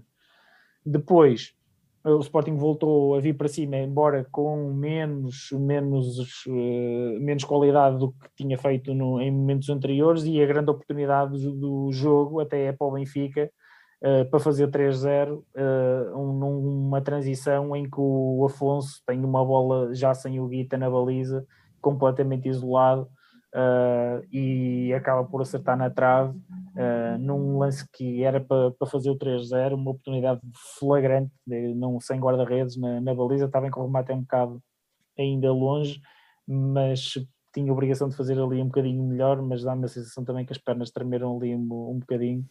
Uh, e, a bola, e a bola vai na trave e, e, e, pronto, perdemos ali a chance de fazer o, o, o 3-0 e um 3-0 que se fôssemos para o intervalo com o 3-0 se calhar o jogo uh, não, não iria correr da maneira que, que correu na segunda parte.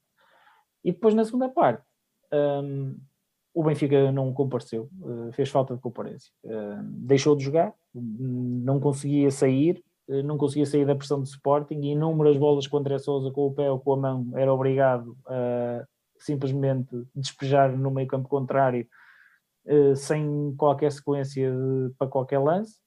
Uh, epá, e o Sporting paulatinamente foi, foi chegando e faz três golos no espaço de, sei lá, dois minutos ou uma coisa assim.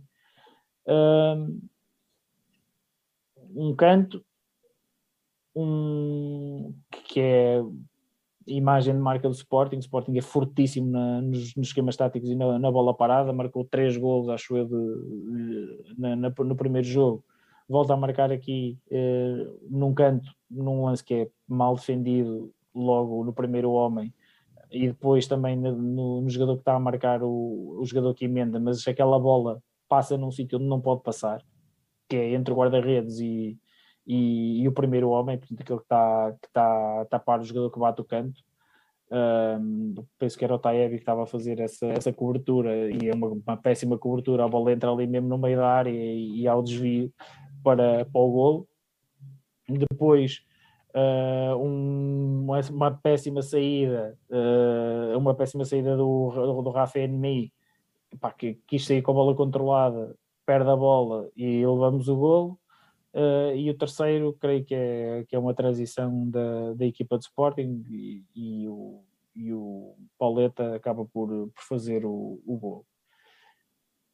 E eu tantas vezes bati no Schema uh, ao longo da época por não pedir timeouts, eu não percebo como é que um treinador do Benfica se vê uh, que está a ganhar 2-0, se vê sem a vantagem de dois golos, leva dois, ao primeiro, pronto, ok, leva o segundo golo. E eu não percebo como é que não, não se para aqui o jogo para pelo menos acalmar a equipa, porque claro, estava a sentir que a equipa estava completamente perdida dentro de campo. E era preciso uma voz ali de, de comando e de orientação e de pôr alguma até para, até para quebrar o ímpeto ao Sporting, porque o jogo corrido é os jogadores querem a bola em campo outra vez e para ir lá para dentro, um time-out quebra um bocado isso. Não parou o jogo, o Benfica leva o, terceiro golo e depois foi correr atrás de prejuízo, que nas circunstâncias que eu referi no início, sem Jacaré, sem Robin e depois sem Nilson. Rómulo completamente arrebentado, pá, não, já não podia com as pernas uh, jogadores com uma rotação curta uh, e o Benfica com muito poucas uh, chances para, para, conseguir marcar. Ainda assim, eu creio, opa, o público ajudou imenso. um ou outro lance, o Rocha penso que tem uma bola, uma, uma bola para, para, para fazer golo, não, não conseguiu. Uh, e depois, uh, depois o Benfica acaba por conseguir fazer um gol num lance em que, neste caso, a arbitragem esteve, esteve uh, mal, mas foi a nosso favor, que era um fora, que era claramente a equipa de Sporting, e o Benfica, no, na sequência desse, desse lance, acaba por, acaba por conseguir, acaba por conseguir chegar ao, ao gol do empate. 3-3, prolongamento, Sporting mais fresco, Uh, o Benfica tem um ou dois lances para marcar no prolongamento. Uh, antes do, de irmos para o prolongamento do Taebi, numa transição, ainda manda uma bola no poste. Uh, que eu penso que ele decidiu mal, demorou um bocadinho a decidir o que é que ia fazer e depois acaba por ter que puxar a bola para lá, lá para o pé esquerdo e chuta o pé esquerdo já com menos ângulo, a bola ainda vai ao poste, mas o Guita também já, já estava lá. Uh, e depois na segunda parte, uh, depois no prolongamento, o Benfica tem uma ou duas bolas, tem uma bola com o Rocha logo ao início que vai, vai também ao poste, e tem uma outra boa oportunidade em que o Guita faz uma, uma excelente defesa e depois a partir daí o Sporting acaba por assumir o controle do, do jogo no prolongamento e, e já, já perto da não penso que foi, nem, nem, sei se foi na primeira, ainda foi na primeira parte do prolongamento o gol, não foi? Uh, eu acho que sim. Foi, foi, foi, foi, foi naquela baliza, foi, exatamente. Foi. Ainda na primeira parte do prolongamento faz o, o golo do, do, do Pauleta uh, num lance que aí até me pareceu que o André Souza podia ter feito um bocadinho, um bocadinho melhor. Uh, e depois o Benfica foi atrás do prejuízo, só que o, atra o atrás do prejuízo do Benfica, eu, eu, às vezes até tenho dúvidas que seja benéfico para a equipa meter o 5 para 4, porque o 5 para 4 do Benfica é de tal forma lento e previsível que uh, eu muito sinceramente tenho dúvidas que seja bom para a equipa, porque nem ganhamos faltas e o Sporting teve quatro durante muitos, muitos largos minutos. Uh, não ganhamos faltas, não conseguimos imprimir uma, uma, boa dinâmica à circulação de bola e depois aqui um detalhe que é o guarda-redes avançado do Benfica foi o Xcala e o Xcala é destro e o Xcala foi colocado no canto, portanto oposto ao banco. O Xcala quando o Benfica perdia a bola tinha que correr imenso para, para, para, poder entrar o André Souza. Tanto é que até aconteceu uma ou duas vezes ele não ter tempo, não, não conseguir fazer a substituição. E portanto, até nisso me parece que o 5 para 4 era mal trabalhado, porque o Benfica devia ter a preparar, devia preparar dois guarda-redes avançados, consoante o lado do campo onde estivesse, para poder fazer a troca mais depressa. É, para poder ser um jogador que esteja do lado do banco a sair rápido para poder entrar o guarda-redes, o guarda-redes, o André Souza neste caso, Uh, e o Xcal tinha que sair, tinha que ir ao outro lado do banco, num prolongamento onde os jogadores já há um desgaste enorme, uh, e o Benfica foi praticamente inoperante, as situações de finalização que conseguiu foi tudo bolas de remates de, de longe, dos 10, 12, 12 metros, uh, e, e, foi, foi, foi pobre, foi pobre mais uma vez, o Sporting acaba por, por, vencer, por vencer o jogo, mais uma vez o Benfica teve condições para, fazer, para sair com outro resultado, não saiu e eu, depois de estarmos a perder 2-0, acho que o campeonato vai ficar arrumado este fim de semana no João Rocha, acho que vamos perder um, e, e, acho que o campeonato vai, vai ser, as finais vão ser 3-0 uh, e, e, acho que há muito, muito, muito, muito, muito, muito para pensar na, nesta, nesta, nesta modalidade no masculino, porque houve muitos erros no planeamento, uh, muitos erros de casting, um, ehm, do que se vai sabendo já das movimentações para a próxima época, não se augura nada, mas mesmo nada de bom. Uh, temo até que a diferença entre as equipas vá aumentar uh, e por isso eu acho que é preciso tomar várias decisões sobre, sobre, sobre o futsal do Benfica, quer no que respeita à equipa técnica, quer no que respeita à escolha dos jogadores. Acho que há muito para, para pensar e muito para rever e, e, e uma época, eu penso que vai acabar este fim de semana uma época de equívocos, onde vamos ficar a zeros uh, e onde é preciso corrigir muita coisa que, que não sei se não tenho muito, muito honestamente não tenho grande esperança que, que vá ser corrigido. Muito bem, jogo 3 então no próximo sábado às 21 horas uh, no pavilhão uh, João Rocha. O Santiago não está assim com grande esperança. Bom, vamos acreditar que Benfica vai ganhar ao João Rocha. É, o que nos resta é acreditar. Santiago, não tens de olhar para mim com essa cara. Não, não, não estou a olhar para ti, estou ah. no Tinder. Ah, não, estou a brincar. não, não, estava a pensar, vê lá se o Uber Eats já chegou. Muito já, bem, já, o, já. Nosso, o nosso último, último jogo desta noite, com uma brilhante conquista, provavelmente, um, aliás, para muitos dos atletas, uh, foi a melhor conquista melhor campeonato. Um, futsal feminino, o Benfica ganhou, então foi pentacampeão. E não era isto que eu queria fazer, era isto aqui. Uh, o Benfica foi pentacampeão, então, em FAF, perante um pavilhão cheio, de assinalar. Uh, um bom ambiente. O Benfica a vencer por uma bola a zero a Uno Álvares, com um golo da Dricas de cabeça, Santiago. O Benfica Sim, que olha... entrou, aliás, com a Ana Catarina, a Inês Fernandes, a Sara, a Angélica e a Dricas. Sim, olha, foi um, um, jogo de duas partes distintas. Uma primeira parte onde o Benfica, uh, na minha opinião, esteve, esteve muito bem. Um, chegou à vantagem pela Dricas nesse lance que tu, que tu dizes que foi um Pai, eu, se, eu, senti sempre a equipa confortável, não sei porquê. Canto, a bola vai, vai na, na trave e, e, sobra para ela e ela consegue corrigir a, a, primeira finalização e emendar e fazer, fazer o golo. E eu acho que a, a primeira parte do Benfica é muito competente. Um, a segunda uh, teve, teve até várias, há mais ocasiões para marcar, não, não, foi só, não, não foi só o gol, teve mais algumas situações, boas situações de finalização, podia ter ampliado, ter ido com uma vantagem mais alargada para, para o intervalo. Na segunda parte, claramente que, que o Nuno veio, veio com, com intenção de, de, de voltar ao, ao, de forçar mais um jogo e de, e de dar a volta ao marcador. Uh, teve bastantes, bastantes situações que, e aí apareceu é, a melhor é, do mundo, a Ana Catarina. Ajuda, ajuda, né? ajuda a ter uma grande guarda-redes.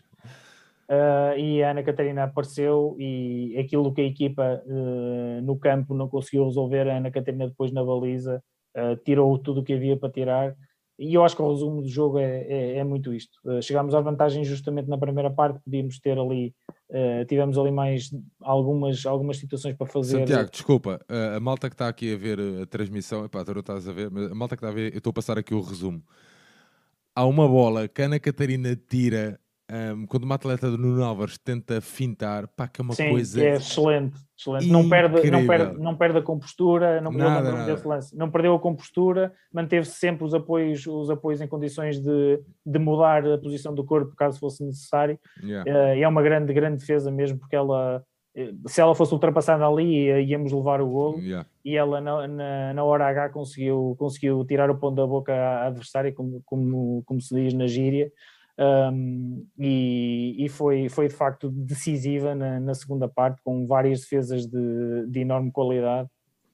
Uh, e, e, claro, o Benfica pá, vence um campeonato que é muito saboroso, muito saboroso mesmo, porque lá está, o, a equipa. Vou, posso, só, posso só trazer aqui umas declarações que acho que vai ao encontro Podes daquilo que, que tu vais dizer.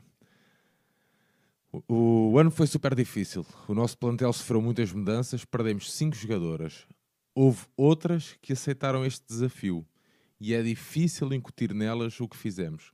O passado glorioso, mas elas tentaram e o futuro está aqui. São palavras da Inês Fernandes. Sim, uh, era isso que eu ia dizer. O, o plantel sofreu modificações do ano passado para este, perdeu qualidade individual e eu acho que acho que isto é reconhecido por todos que, que no ponto ele não, não ficou melhor do ano, no ano passado para este. Uh, perdemos duas jogadoras muito importantes. Uh, outras chegaram uh, que também foram fazendo o seu caminho. A meio da época perdemos uma jogadora que tinha sido muito importante para a equipa, que não pôde dar o seu contributo, que foi a, a Raquel, que estava na bancada uh, sofrer, uh, sofrer muito pela, pela equipa e chorou imenso no, no final. E portanto ela estava a ser uma jogadora muito importante, também ficámos sem ela a meio. E portanto foi uma época dura porque também a meio houve esta decisão que ainda não se percebeu se foi hum. acertada ou não de trocar o treinador. Uh, e, e chegámos, chegámos ao fim da época, perdemos uma taça de Portugal Uh, perdemos também a, a, taça da Liga, penso eu. Sim, sim, sim. Uh, perdemos a taça da Liga, perdemos a taça de Portugal e a, a equipa, tudo bem que tinha o fator casa, mas havia aqui algumas dúvidas sobre se conseguiria uh, materializar. Santiago, eu deixa-me deixa só partilhar isto. Uhum. Tu falaste aí na questão do fator casa. Uma das a, bom, vou dizer, a melhor do mundo mandou-me uma mensagem que diz o seguinte: Tu não tens ideia. A maior ajuda possível para ganharmos foi aquele pavilhão cheio na luz. Foi decisivo. Sim, e não tenho, não tenho dúvidas, porque se aquele jogo que nós ganhamos no, nos penaltis e que teve difícil, tivemos a perder até perto do fim, se esse jogo cai para o Nuno eu ia ser, ia ser difícil fechar. E eu acho que o público aí ajudou, ajudou claramente a equipa uh, a ir para a frente e a, e a, conseguir chegar à igualdade nesse, nesse jogo e forçar o, o prolongamento. Um, e, e, a equipa epá, é uma equipa com muita personalidade. Um, muito Benfica equipa... também. Pá, eu estou a puxar a brasa porque eu epá, é sim, muita personalidade, muito Benfica, muito Benfica e, e, e, é uma equipa que sabe ganhar e que não se satisfaz com o que, com o que já conquistou e que nota-se que elas querem sempre mais, querem, vão atrás de, da nova conquista que é o importante para elas. Uh, tiveram dois dissabores que podiam se ter ido abaixo psicologicamente, mas mantiveram ali o, o foco e mantiveram a a ambição e a vontade de ganhar e concentradas naquilo que podem controlar, que é a sua qualidade de jogo e, e, e portanto, procurar dentro do possível, eh, com o decorrer da época, que é sempre difícil isso acontecer, mas com o decorrer da época, melhorar os aspectos que não estavam a sair tão bem, principalmente nos confrontos diretos, contra uma equipa que tinha também bastante qualidade. Uh, e, o que é, e, é bom, e, é bom, e é bom referirmos isso. Exatamente. É bom referirmos isso. Não era, este campeonato nunca foi favas contadas. O Uno Novas tinha, tinha qualidade, tem qualidade, tem várias. Aliás, aliás, esta final, Santiago, é uma grande promoção Sem dúvida ao nenhuma. futsal no feminino. Sem dúvida nenhuma. Pavilhões cheios, de um lado e do outro, pavilhões cheios. Pá, Muita gente do Nuno Alves na luz também, com, jogos competitivos. competitivos jogos decididos no, nos penaltis, eh, margem mínima, uh, prolongamentos, uh, e o Benfica acaba por, por se superiorizar. E eu creio que também a experiência dos jogadores do Benfica e o facto de já terem ganho bastantes vezes e saberem, o saber ganhar é importante. O, ter, o saber o que é que é preciso fazer para ganhar é importante. Eu acho que isso também foi, foi decisivo na, no desfecho, principalmente deste jogo em que claramente o Nuno Alves uh, ia mais pressionado porque se perdesse, ou era matar ou morrer para, para elas. E, e claramente que, que aí o, o facto do Benfica ser uma equipa já com alguns títulos no bolso um, tem ali, um, núcleo, tem ali um, tem um núcleo forte também, não é? Sim, e tem, e tem parece-me parece que tem ali também, teria também esse ascendente de o Benfica apanhando-se ali a ganhar, ia ser difícil a, equipa do, do Nuno Álvares virar, mesmo jogando em casa. Destaque, óbvio, para um apoio bruto de, em FAF, foi fabuloso. E, e o Benfica sagra-se campeão, fiquei tá muito aqui, E está aqui a partilhar o Tiago, que muita gente não conseguiu entrar, o Tiago Pinho, está a dizer que muita gente ficou fora do pavilhão a ver o jogo pelos telemóveis. Um, porque houve ali uma confusão com bilhetes, uns eram Uhum. falsos, não sei o quê, e, Uhum. e- e pronto. Mas ehm, se- provavelmente se aquela turma toda também tem entrado, ainda, ainda mais épico teria sido. Mais fiquei- épico, mais épico no sentido de Uhum. ainda mais Sim, gente, mais, né? mais apoio, mais, mais apoio ainda, porque não deixou de ser bruto. sim. Ahm, pá, pá, Santiago, antes de finalizar, eu só quero também dar uma palavrinha. Pá, eu estou, Sim, muito claro. estou muito satisfeito mesmo. Eu acho que foi uma época muito difícil. Eu, eu acho que vou partilhando aqui. Não, tenho algumas ligações com a nossa equipa de futsal no feminino.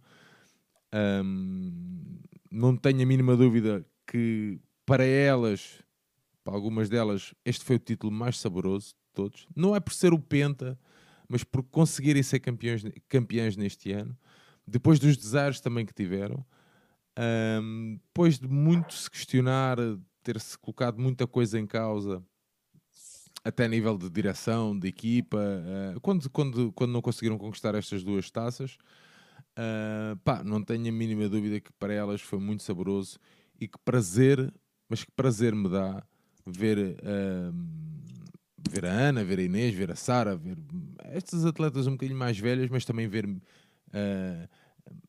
atletas mais jovens como a, como a Inês, como a, como a Inês Matos, por exemplo. Ahm, pá, com as declarações que tiveram ali, tudo, é- tudo muito a quente, já sabemos como é que é, mas ali carregadas de benfiquismo, a forma como elas festejaram, tanto na luz como agora em Faf, ahm, pá, e isto é meio caminho andado para estarmos muito perto sempre de ganhar.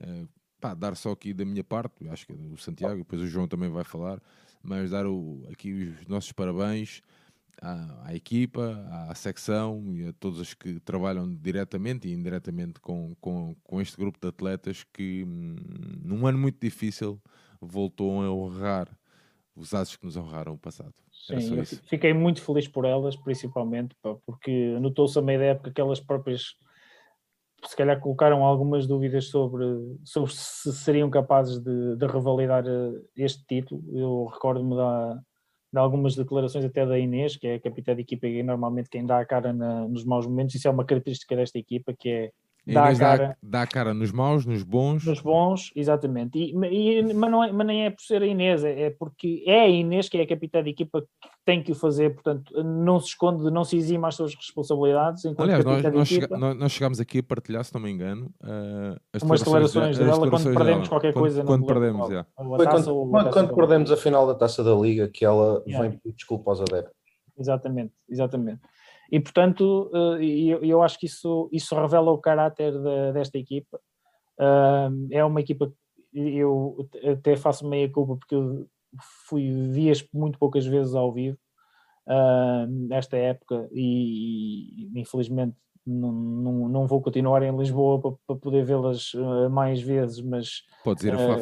eh, sim, posso ir a Faf. Gostaria, eu gostaria de, de, de- de poder tê-las visto mais, eh, mais, mais vezes ao vivo do que, do que as que vi, mas de todo modo é uma equipa que eu, que eu aprendi a gostar, porque eu não, é que, eu, não, eu não gosto de futsal e sou completamente honesto contra ele, acho que é um desporto que está a ficar muito desinteressante, mas eu aprendi a gostar eh, desta, desta equipa precisamente por aquilo que, que, ela, que elas eh, foram transmitindo ah, sempre ao longo da época. E é nos, quando se perde e nos piores momentos que eu, que eu gosto de ver quais são as reações e, e que eu crio maiores ligações a- a- às atletas e aos atletas e, a- e aos jogadores. E, e elas no, passaram por maus momentos esta época e nos maus momentos elas revelaram serem eh, ser mulheres de, de grande caráter e de grande benfiquismo e, e aprendi a gostar eh, muito desta equipa e fiquei mesmo muito, muito, muito feliz com, com este título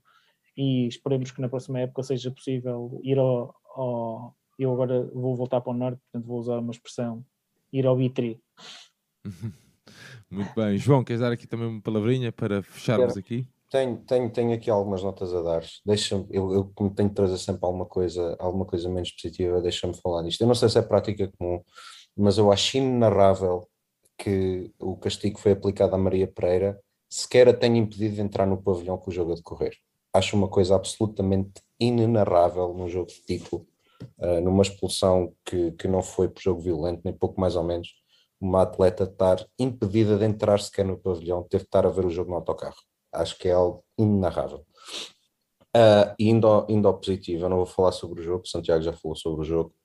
Uh, complementando uh, as declarações da Inês, eu acho a, a declaração que me marcou mais da Inês foi, nestas do, do título, foi algo do género, eu não tenho aqui as palavras certas, mas foi algo do género. Nós nem sempre apresentámos a, qualidade, a grande qualidade de futsal, mas trabalhámos muito. Ou seja, elas sabiam exatamente, elas tinham noção que a qualidade de futsal que praticaram esta época estava abaixo de, épocas anteriores, mas sabiam que se tinham que agarrar ao trabalho, sabiam que tinham que dar tudo por tudo, aquilo que não iam buscar a qualidade, iam buscar a outros sítios. E elas foram e fizeram isso brilhantemente.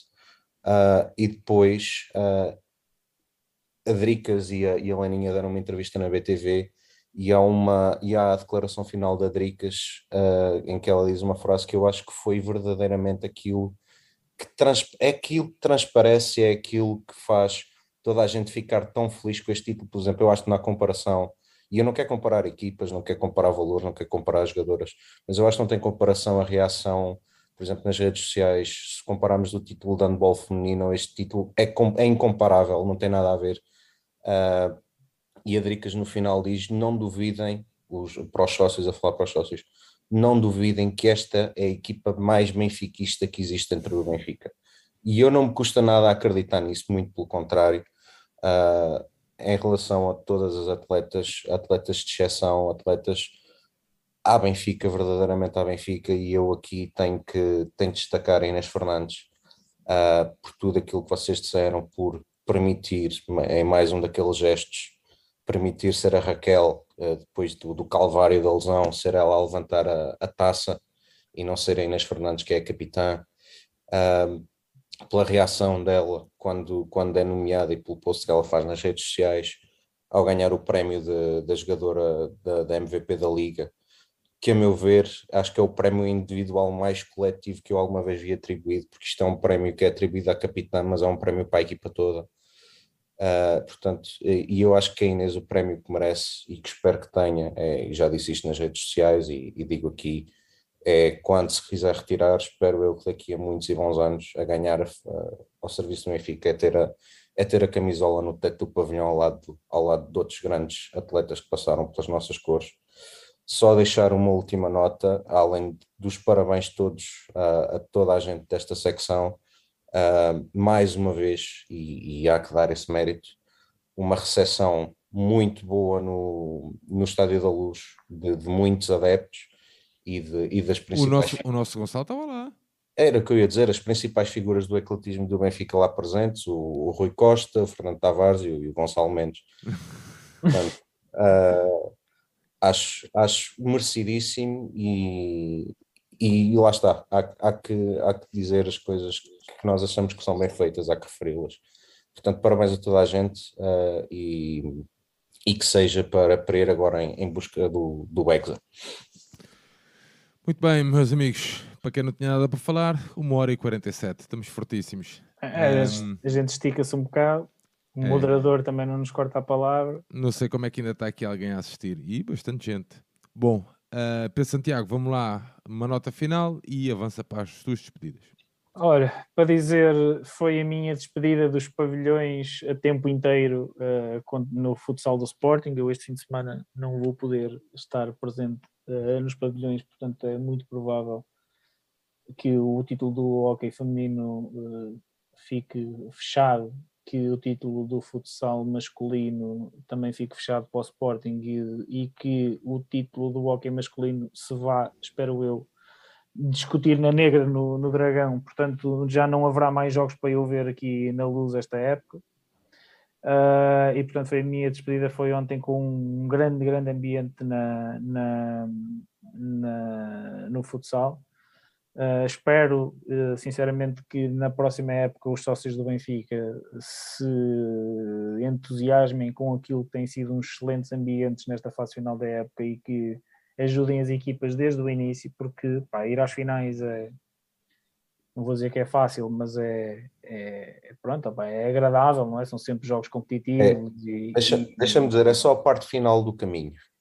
É, é, são, são jogos competitivos e, e aprazíveis à, à, vista, mas para se chegar às finais há, há muito caminho para trás, com muito jogo que custa, há muitas vezes fazer o, esforço de sair de casa para ir, para apoiar as equipas, para estar lá, para apoiar, para criticar o que tem que ser criticado, eh, para elogiar o que tem que ser elogiado, para vibrar, para, para, para se frustrarem com algumas derrotas, às vezes um bocado eh, inesperadas, pá, uh, vitórias também boas, mas uh, em quase em, vai haver muito jogo europeu na próxima época, feminino e masculino. Um, vai haver jogos uh, muito bons para, para se ver. Estou-me a lembrar, olha, mais um percurso que vamos ter na taça na RF European League do handball masculino, que temos outra vez chances de fazer um percurso muito bonito.